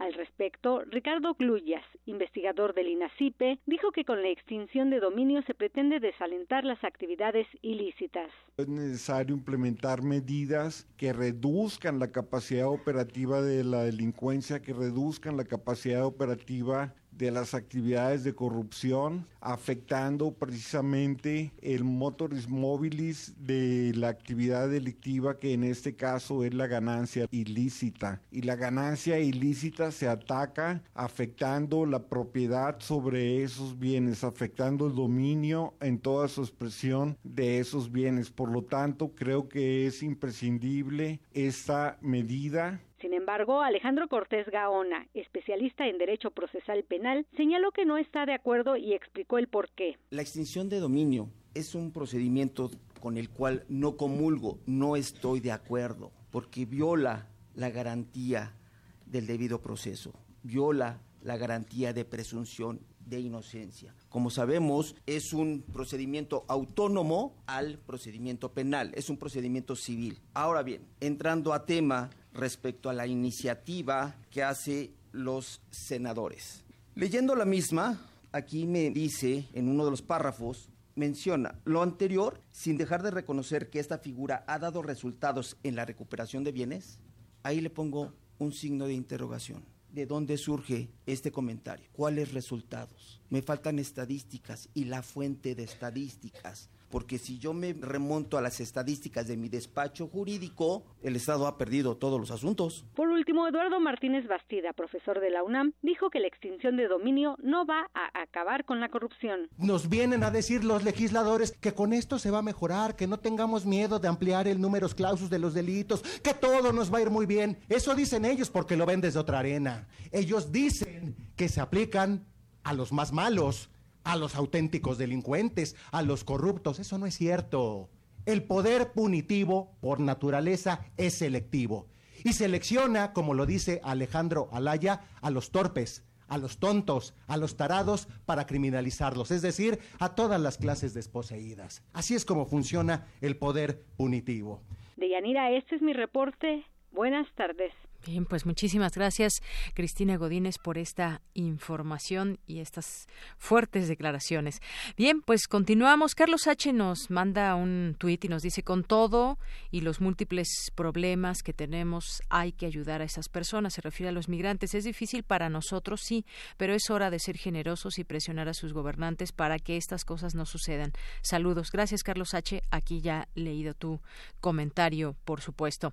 Y pues algunos otros temas que también queremos comentar con ustedes tienen que ver los temas nacionales. Para en un momento más platicar sobre este paso que da México en el reconocimiento de los derechos de las parejas homosexuales, que fue un avance, mm, pues, o un logro para todo este sector de parte del Senado mexicano que dio este martes un paso decisivo hacia el reconocimiento de los derechos LGBTI en el ámbito nacional al aprobar una reforma de seguridad social que extiende las prestaciones a las parejas del mismo sexo. Retomamos este tema un poco más adelante. Por lo pronto, eh, ¿se acuerdan de Andrés Granier, exgobernador de Tabasco, ese que presumió no sé cuántos pares de zapatos y camisas y demás? Bueno, pues este exgobernador, Andrés Granier, estaría a punto de obtener su libertad luego de seis años de permanecer en reclusión en el penal de Tepepan.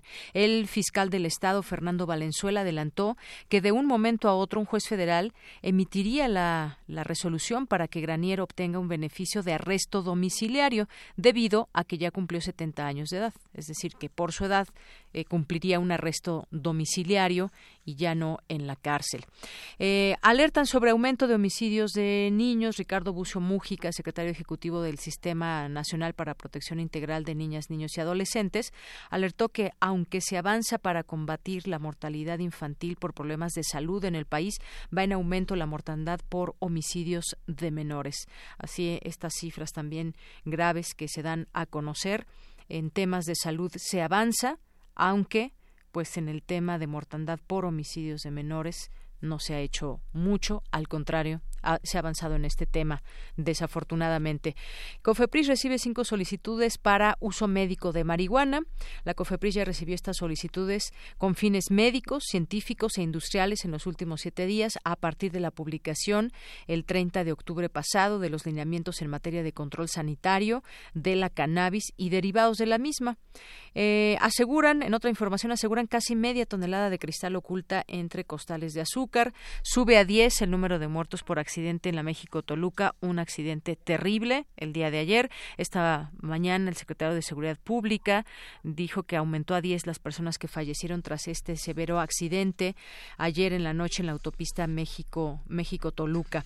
La caravana, decíamos, continuará al menos 24 horas más en albergue de la Ciudad de México. Ahí se intentan ellos mismos poner de acuerdo para ver cuándo vuelve a retomar su camino esta caravana y ellos mismos lo decidirán. Y también solicitan 16 presidentes a López Obrador y Bolsonaro no invitar a Maduro eh, no son presidentes, expresidentes.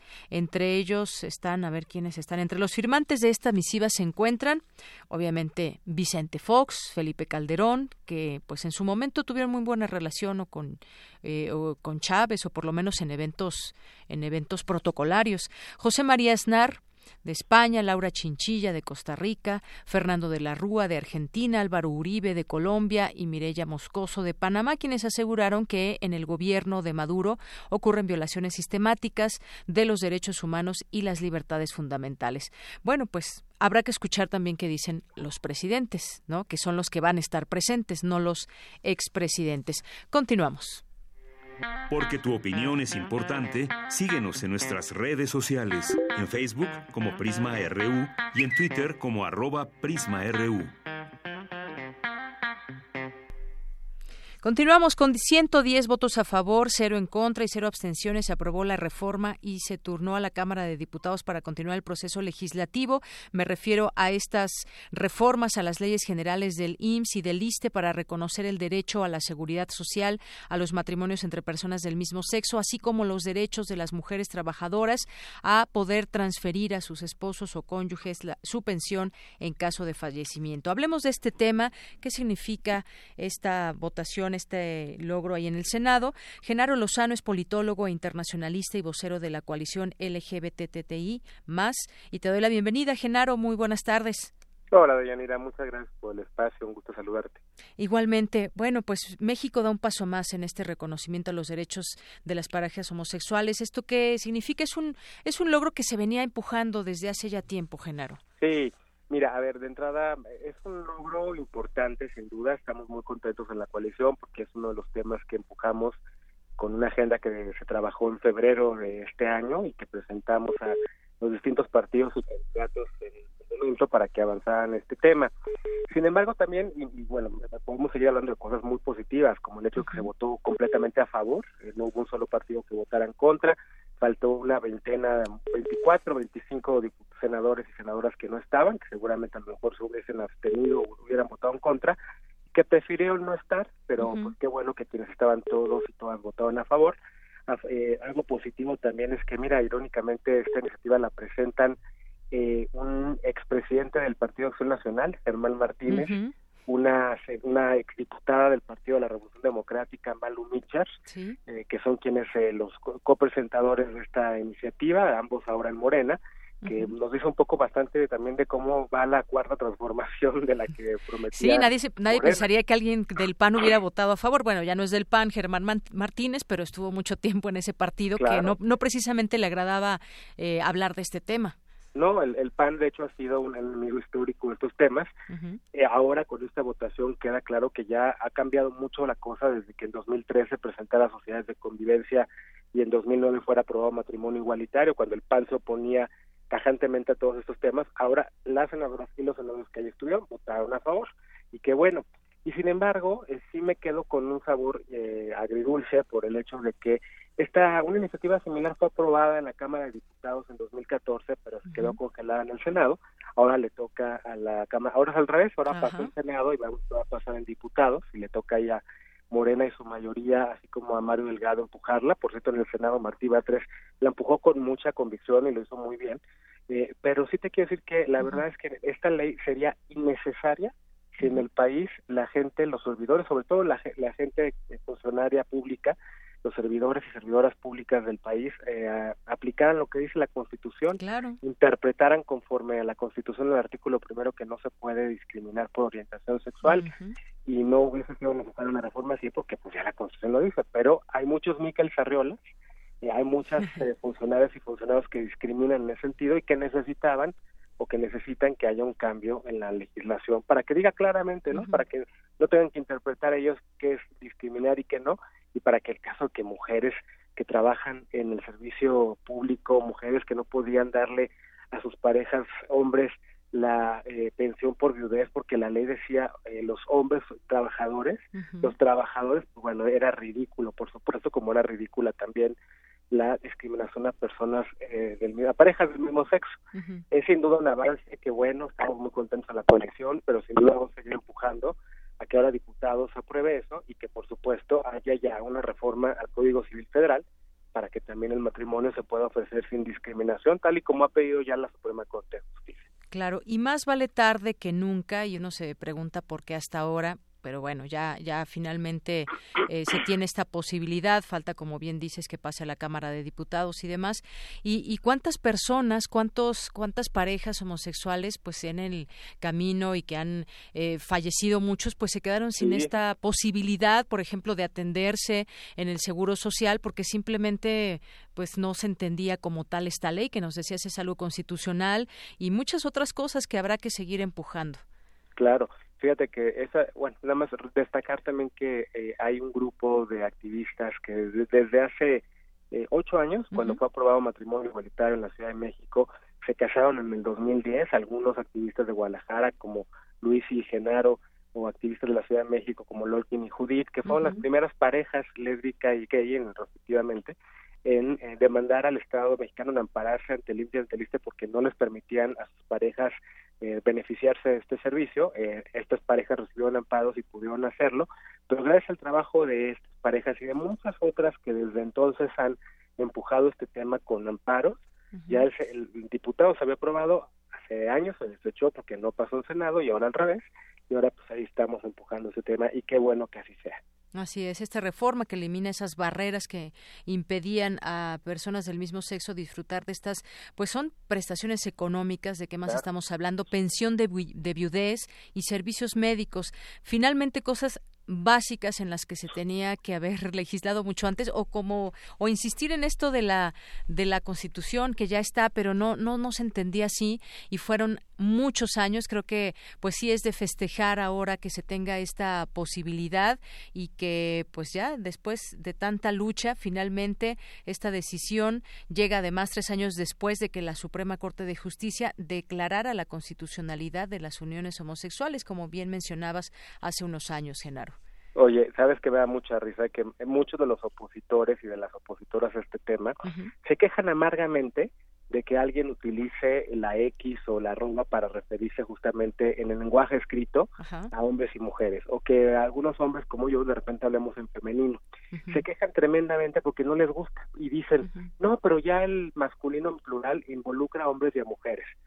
Ahora, cuando hay leyes como esta que acaba de ser reformada en el Senado, que nada más hablaba en plural, en masculino, y que por esa interpretación, funcionarios como Miquel Arreola y muchos otros que han pasado por el INSE por el ISTE no habían querido aplicarlo para mujeres o no habían querido aplicarlo para parejas del mismo sexo, porque la ley dice en varón, en, hombre más bien en masculino, eh, es como muy irónico que, que la gente se enoje porque uno de repente habla en femenino para destacar que por supuesto hay mujeres que trabajan en el servicio público, que por supuesto hay mujeres que merecen este tipo de prestaciones para sus parejas, sean mujeres también, o sean hombres, sean homosexuales, lesbianas o sean heterosexuales, ¿no? Pero bueno, es una batalla que se, se sigue dando todos los días en el campo de la discriminación que hay en este país y por supuesto también del lenguaje y sus significados. Así es, el lenguaje y sus significados y esta, fíjate que esta iniciativa del Senado contó con algunos apoyos, pues no sé si tan inesperados o no, pero cinco senadores del Partido Encuentro Social eh, votaron a favor, ¿no? Algo que en, en otro momento no lo hubiéramos imaginado. Yo cada vez voy conociendo más a la gente de Encuentro Social. Yo fui uno de los eh, que puso grito en el cielo cuando salió con eh, López Obrador en la campaña electoral pasada, justo por la agenda y por el lenguaje que yo escuchaba de discriminación y pensaba que iban a, tratar de rechazar este tipo de temas. Me voy sorprendiendo, eh, poco a poco casi conozco más gente de ese partido, sobre todo a los jóvenes eh, y a las jóvenes, pero sí, sí me quedo pensando todavía que, bueno, por lo menos en temas de derechos para parejas del mismo sexo ya no ponen tanto rechazo. cuando uno habla de adopción, ahí sí ya se levantan las cejas y de plano sí en donde no se no puede haber entendimiento con el Partido Encuentro Social es en los derechos sexuales y reproductivos en específico en el derecho a decidir, el derecho de las mujeres a abortar, que va a ser un tema que también va a estar pronto en la discusión del Senado. Ahí sí vamos a ver todo un encuentro social eh, sumado a una acción nacional, sumado a algunos eh, legisladores del PRI, algunos también de Morena, ¿eh? porque también de Morena hay quienes están en contra de este derecho de las mujeres eh, seguramente vamos a ver ya su identidad eh, conservadora pues a flor de piel.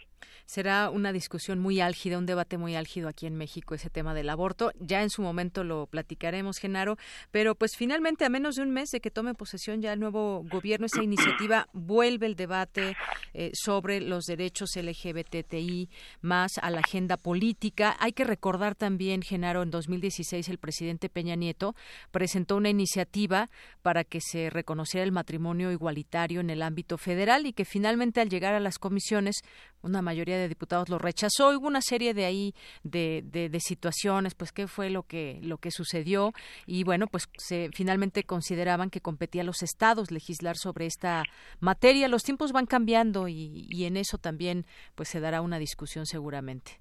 Sin duda, y, y sí, creo que de las pocas cosas positivas que deja el sexenio de Peña Nieto es el cambio radical que hubo con el sexenio anterior, en, el de Felipe Calderón, en materia de derechos LGBT. En efecto, Peña Nieto puso... Y no se diga el de Fox, ¿no? Fíjate que Fox no, Fox eh, tiene un, récord mixto en ese sentido.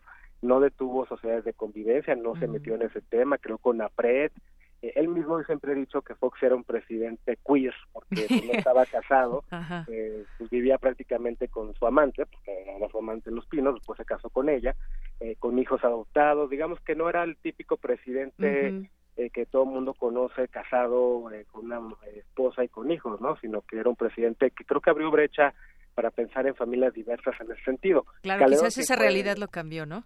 Sí, sí, que Calderón sí fue muy conservador y sí, sí estuvo en contra y usó al aparato del Estado mexicano para, para en contra de estos derechos. eh, Peña Nieto empezó el sexenio eh, de manera tibia, conservadora en estos y después los abrazó todos los derechos y puso una iniciativa que su propio partido mató un poco para tratar de eh, ahuyentar el tema de la corrupción echarle la culpa de sus pérdidas electorales en el 2016 a las iniciativas gay, como se le conocieron a este paquete de medidas, que por cierto no acaban de aplicar. Está también el tema de matrimonios entre parejas del mismo sexo en embajadas y consulados. Hay una pareja en el estado de Nueva York mexicana que ya demandó a la Secretaría de Relaciones Exteriores en un tribunal porque se querían casar en un consulado, eh, en el consulado en México, Nueva York, que pueden casar a parejas, en los consulados funcionan como registros civiles, la gente puede ir, los migrantes, nuestros paisanos que están allá, a sacar un pasaporte, a sacar un acta de nacimiento, a casarse, pero no han permitido todavía que se casen parejas del mismo sexo, pese a que el presidente Peña Nieto prácticamente dijo que era una cosa de voluntad política y que había que hacerlo. Eh, y como aplican los del Código Civil Federal, que también habla en términos binarios de hombre y mujer eh, sobre el matrimonio, pues no han querido hacerlo porque no han querido, porque han sido Miquel Sarrolas también. Entonces también viene ya pronto una iniciativa para cambiar el Código Civil Federal para que aplique eso, que es el que aplican allá, eh, y hay ya un juicio de amparo que parece ser que procedió en el estado de Nueva York contra la Secretaría de Relaciones Exteriores. Así es. Bueno, pues ahí está el tema. Queríamos platicarlo contigo. Finalmente podemos decir que es un, un logro. Pues yo no diría solamente para toda esta comunidad LGBT, sino para todos como mexicanos. Yo creo que pues eh, desde muchas trincheras ya se estaba empujando esto y no tiene que ver solamente con este grupo, sino en general el respetarnos, el reconocer los derechos de todos, Genaro. Así es. Eh, creo que es un tema de justicia social, es un tema de ciudadanía, es un tema que a final de cuentas va creando un país eh, mucho más justo, un país que no discrimina, un país que simplemente voltea y le ofrece desde el Estado mexicano las mismas garantías de derechos, los mismos servicios sociales, eh, la misma eh, atención a, las, a los ciudadanos y las ciudadanas de este país que se llama México. Así es. Bueno, pues Genaro, muchísimas gracias. Más allá de todos los Miqueles Arriolas, se dio este, se dio este triunfo en nuestro país. Bueno, falta todavía que pase por, la Cámara de Diputados. Y muchas gracias por lo pronto por compartirnos tus puntos de vista en este tema. Al contrario, un gusto saludar a toda la comunidad de la UNAM. Gracias, buenas tardes. Hasta luego. Hasta luego. Genaro Lozano es politólogo e internacionalista y vocero de la coalición LGBTTI más. Y tenemos también perdón, comentarios. Edgar Chávez nos dice además en las condiciones perdón, actuales, ay, se me fue eh, perdónenme. Además de las condiciones actuales, el TUIMS no da cobertura de calidad y está cerca de la privatización. No hay pensiones y buena parte de la gente LGBT trabaja por honorarios. Defender los derechos LGBT no tiene sentido si no se busca a la vez cambiar el modelo económico. Dice que a diferencia de nuestro entrevistado no es tan optimista, no tiene mucho sentido celebrar que las personas LGBT tenemos plenos eh, derecho al seguro social si la mayoría de los empleos en México son precarios ni incluyen prestaciones. Muy buen punto, Edgar Chávez, tienes toda la razón que pasa y en general con todas eh, parte de esta eh, de la población mexicana que no cuenta con eh, las prestaciones de ley que cada vez pues son son más. Muchas gracias y continuamos. Relatamos al mundo. Relatamos al mundo. Porque tu opinión es importante, síguenos en nuestras redes sociales, en Facebook como Prisma RU y en Twitter como arroba PrismaRU. Internacional RU. El líder demócrata del Senado estadounidense Chuck Schumer expresó que el fiscal general en funciones, Matthew Whitaker, quien fue designado por el presidente Donald Trump después de despedir a Jeff Sessions, debería recusarse de la supervisión de la investigación sobre Rusia. Si esto fuera un indicio de que se terminara o limitara mucho la investigación de Mueller, crearía una crisis constitucional. El alemán Manfred Weber ha sido elegido por una amplia mayoría como líder de los conservadores, con miras a las elecciones europeas del 26 de mayo, para sustituir a Jean-Claude Juncker. Respecto al Brexit, Weber ya impuso su postura frente a los delegados. Tengo que decirles algo muy claro. No votaré en el Parlamento Europeo a favor de un tratado de salida del Reino Unido si no implica ningún cambio. Dejar la Unión Europea debe marcar una diferencia y los británicos perderán algunas de las ventajas de esta unión fuerte. En Pakistán, una semana después de que fuese absuelta del delito de blasfemia por el que fue condenada a la pena de muerte, la cristiana Asia Bibi fue puesta en libertad. La mujer pasó ocho años en el corredor de la muerte por no renunciar a su fe para convertirse al Islam. 12 muertos, muchos de ellos universitarios. Es el saldo de la última matanza en Estados Unidos. Esta madrugada un hombre armado entró a un bar de música country a las afueras de Los Ángeles y abrió fuego. Habla Todd Stratton, de 28 años, quien estaba en el bar en el momento del tiroteo. Todo sucedió muy rápido, la gente corría en todas direcciones. Estaba tranquilamente, pasando el rato y de pronto empecé a oír como fuegos artificiales, ruidos como de disparos.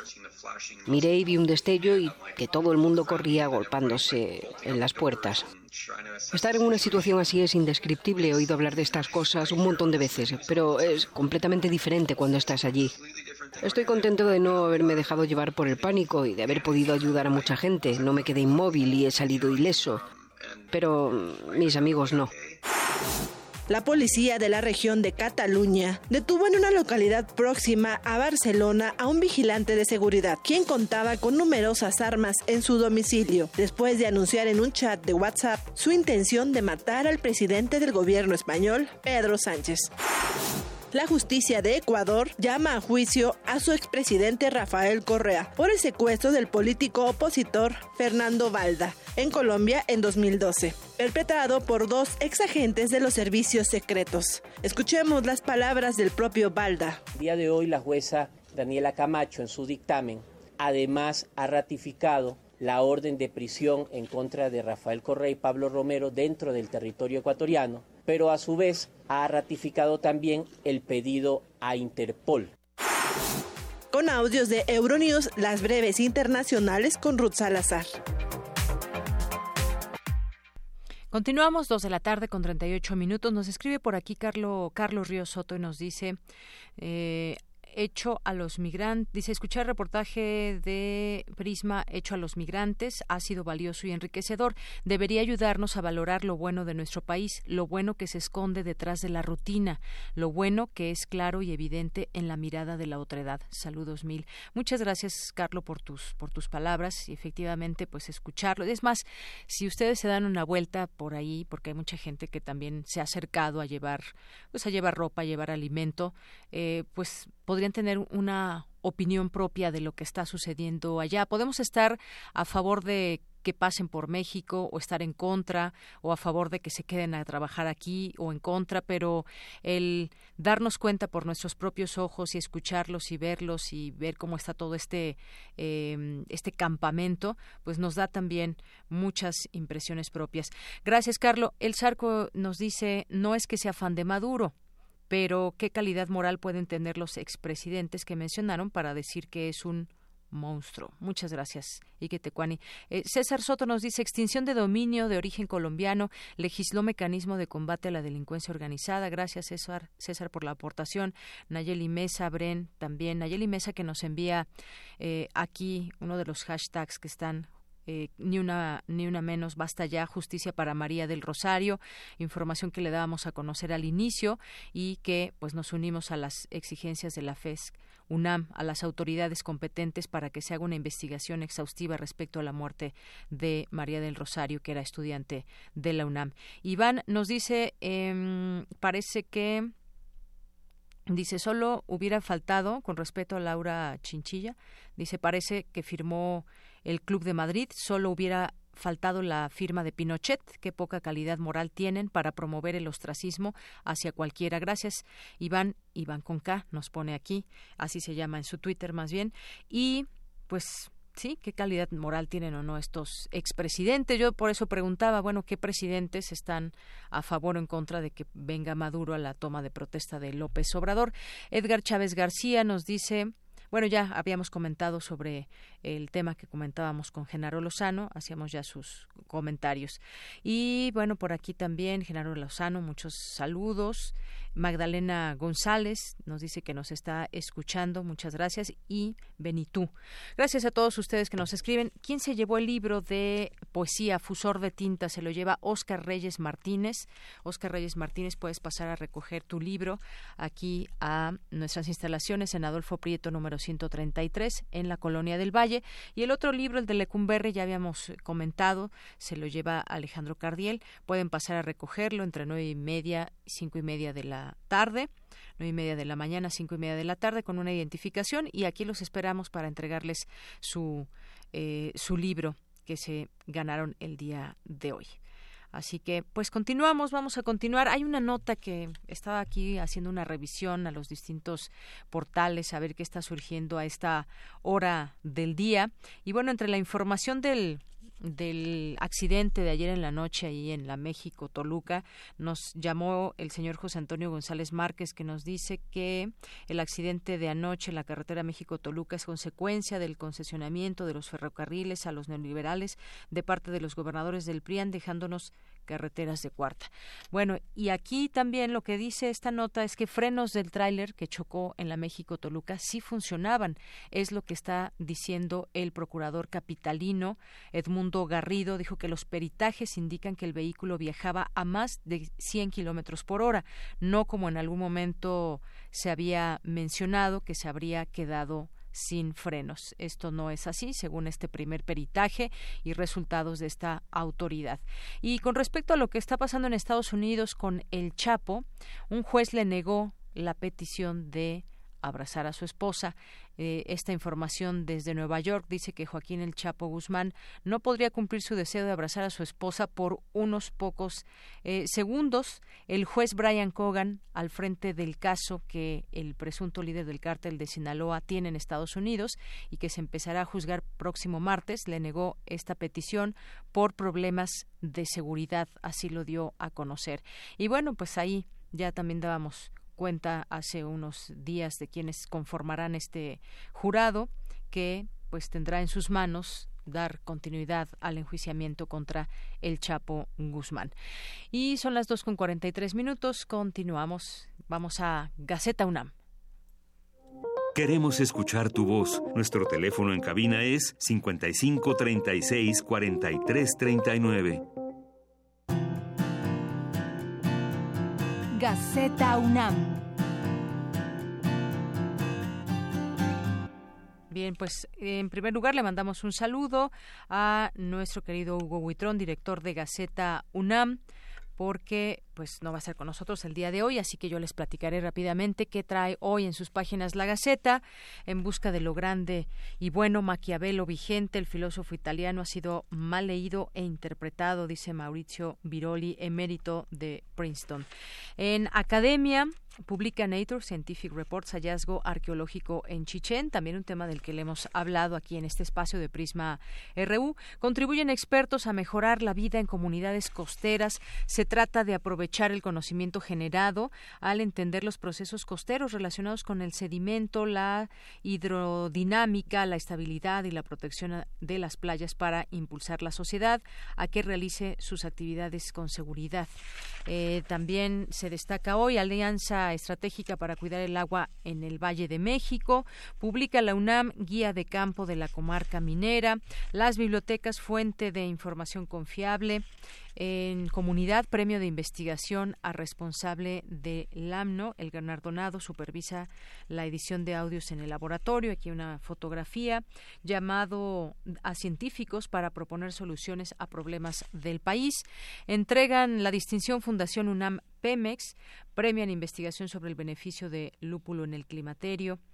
Eh, entrega Filosofía Premio Ángel Basols, estrechan lazos la UNAM y el Instituto Cervantes, en Cultura, la poesía respuesta ética al mundo actual. Ganadores de ediciones digitales Punto de Partida, Palinuro en la escalera y las esperanzas luxadas del movimiento del 68 y bueno, parte de lo que hoy contiene entre sus páginas la Gaceta UNAM. Continuamos. Relatamos al mundo. Relatamos al mundo. Porque tu opinión es importante, síguenos en nuestras redes sociales, en Facebook como Prisma RU y en Twitter como arroba PrismaRU. Queremos escuchar tu voz. Nuestro teléfono en cabina es 55 36 43 39. Prisma RU. Relatamos al mundo.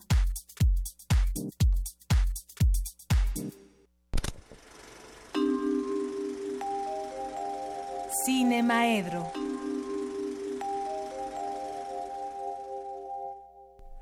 Dos de la tarde con 46 minutos. Bueno, de aquí a las tres de la tarde vamos a platicar con el maestro Carlos Narro, su director de Extensión Cultural de Radio UNAM. ¿Cómo estás, Carlos? Profesor de la UNAM. Profesor de la UNAM. ¿Cómo estás tú? Pues bien. bien ¿Qué día es hoy? ¿Qué día es hoy? Jueves 8 de noviembre. 8 de noviembre. O sea que ayer era. Miércoles 7 de noviembre. De noviembre. Y el 7 de noviembre era el 101 aniversario de la Revolución de Octubre. ¿No? Muy bien. Una revolución de octubre que ocurrió en noviembre. porque era una época, 1917 estamos hablando, en el que no estaban unificados los calendarios.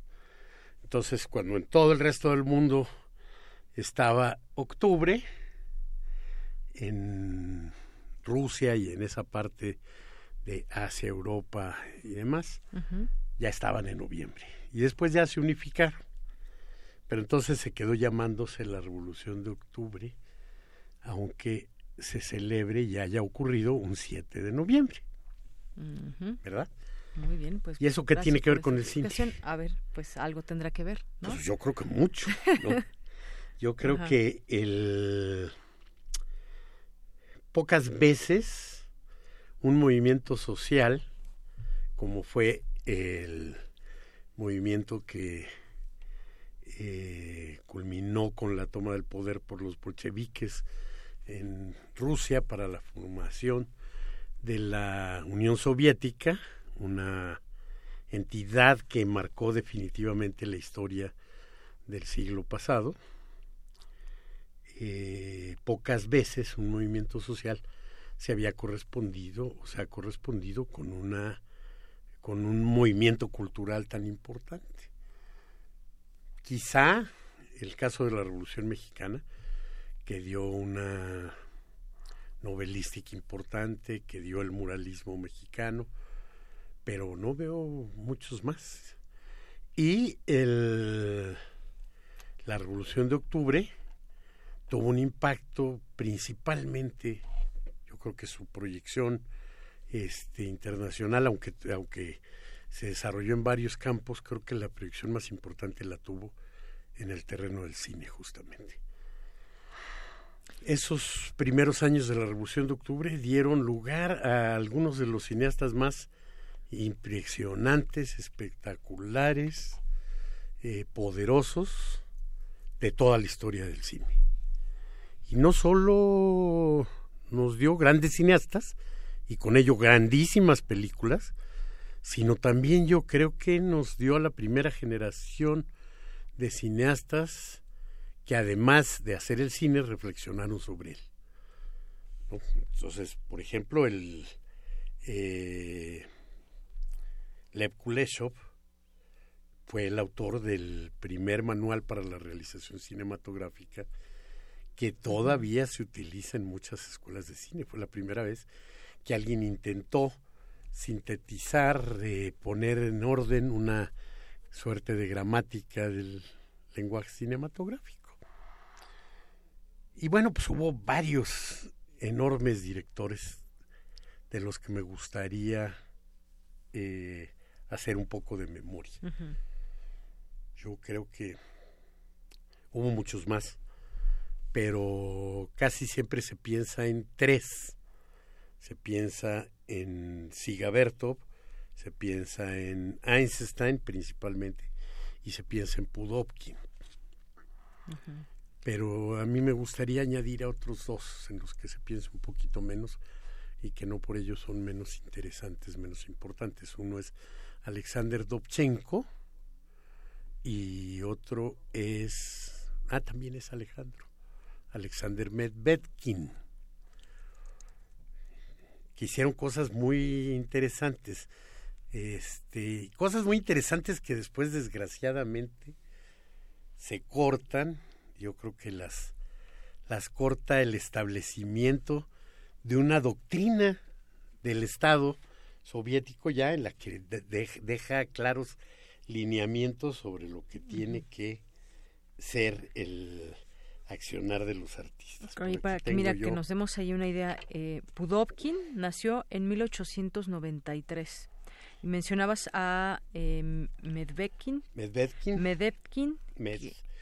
Medvedkin. Medvedkin. Y en 1900 nació.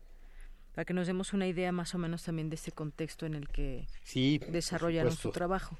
Y este, bueno, eh, Einstein yo creo que para siempre estará en la historia del cine, por tres películas cuando menos, si no es que por la totalidad de su, de su obra. Y Einstein vino a México incluso, tuvo un, un proyecto mexicano que se llamaba Que Viva México y que nunca terminó.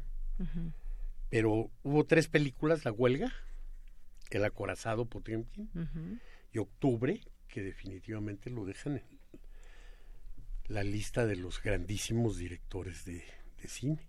Y como teórico, yo creo que es el primer gran director, este, teórico del montaje, con dos libros en los que vienen reunidas sus anotaciones de un director de cine. Y el otro tiene un nombre similar. este, los dos están publicados en México por el Fondo de Cultura Económica. Entonces se pueden conseguir.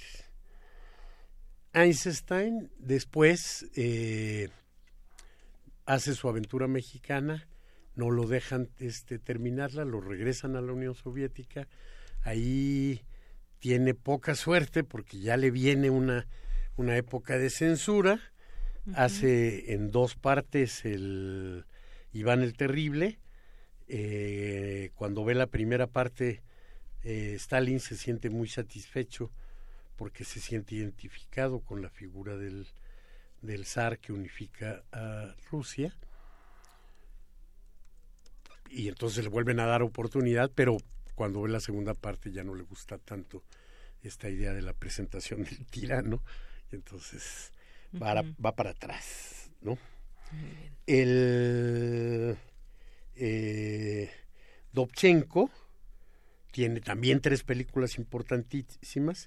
Es Benigora, Arsenal y Tierra. Tierra, que es una de las películas poéticas, hermosas, este, metafóricas, más bonitas que se han hecho en la historia. Eh, pues no le gustó a los censores, no les gustó y la, acusaron de contrarrevolucionaria y ahí congelaron a, a Dovchenko y ahí empezó este a sufrir de tal manera que eh, para su muerte dejó tres películas inconclusas por ahí. ¿No? Siga Berto fue también un gran, gran, gran, gran investigador, eh, un gran experimentador.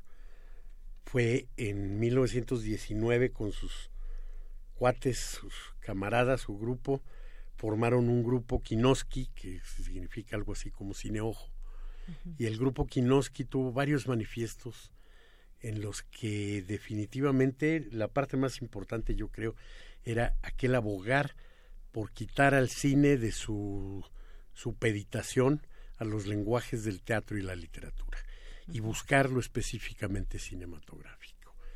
Entonces el cine de Siga Bertov, que va a dar una obra monumental como como pocas en El hombre de la cámara, una obra que los documentalistas la piden para ellos, pero todos los demás, y que yo creo que es el primer gran ensayo fílmico de otra proporción, lo que lo deja fuera de cualquier clasificación. Eh, también después de este como como ser un poco protegido del, del régimen, después lo condenan a únicamente dejarlo editando noticieros. El, el caso de este de Medvedkin es un caso completamente extravagante, extraordinario.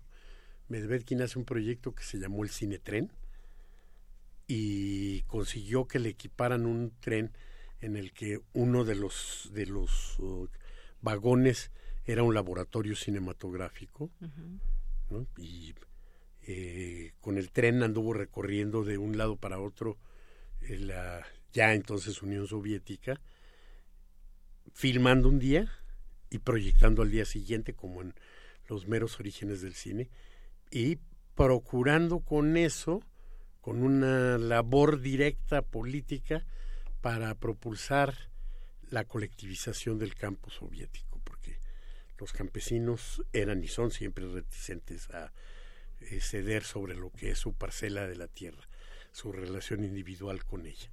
Y entonces, bueno, pues este eh, Medvedkin dedicaba a eso, llegaba a un pueblo este, y hacía funciones con lo que ya había retratado en otros lados, más poniéndose a retratar lo que pasaba en ese, en ese lugar. En una de las experiencias más increíbles que yo creo que ha tenido la, la cinematografía.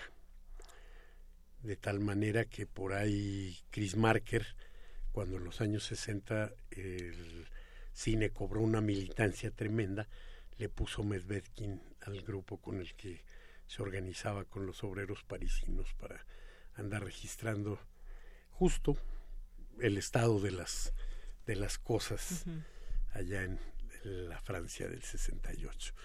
Y entonces, bueno, me falta alguno de los que de los que te dije, Pudovkin, Pudovkin que hizo también tres este tres películas importantísimas, La madre, El fin de San Petersburgo y Tormenta sobre Asia en los años 26, 27 y 28. Y entonces la pregunta siempre es, bueno, ¿qué pasa de pronto cuando tienes todos esos cineastas poderosos y de pronto algo pasa? Pues ese algo se llama el advenimiento de la norma restrictiva, ¿sí? Del realismo socialista que en el decreto que le da existencia hacia finales del año 32 y que después se va generalizando, es el método, es un método artístico que exige una representación verídica, históricamente concreta de la realidad en su desarrollo revolucionario y orientada hacia la transformación ideológica y educativa de los trabajadores en el espíritu del socialismo.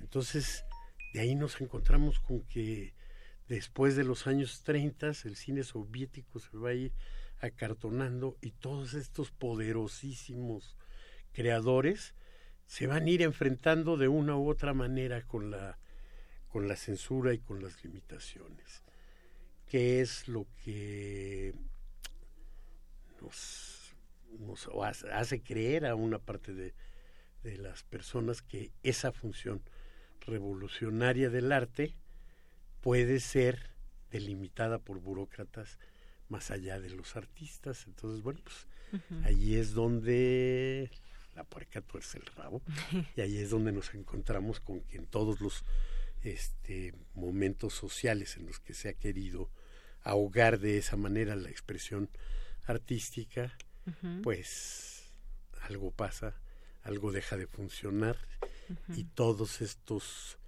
espléndidos creadores tienden a, a detenerse en ese en ese luminoso camino que llevaban. Así es. Y bueno, pues hoy, si lo quieren tomar así, eh, podemos recomendar esas películas que quizás algunas algunas como el acorazado pues ya las hemos visto yo creo que nunca es suficiente ¿eh? nunca es suficiente y podemos volver volver a, dar una ojeada por estas películas yo creo que muchas fíjate nada más el, el canal 11 del Politécnico sacó una colección en la que por ejemplo eh, se encuentran algunas de estas películas.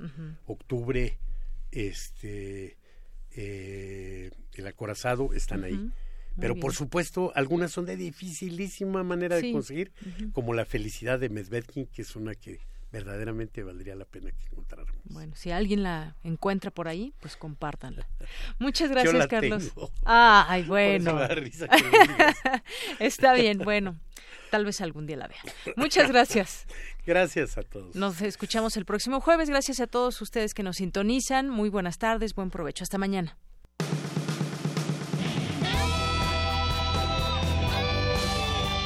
Prisma RU. Relatamos al mundo.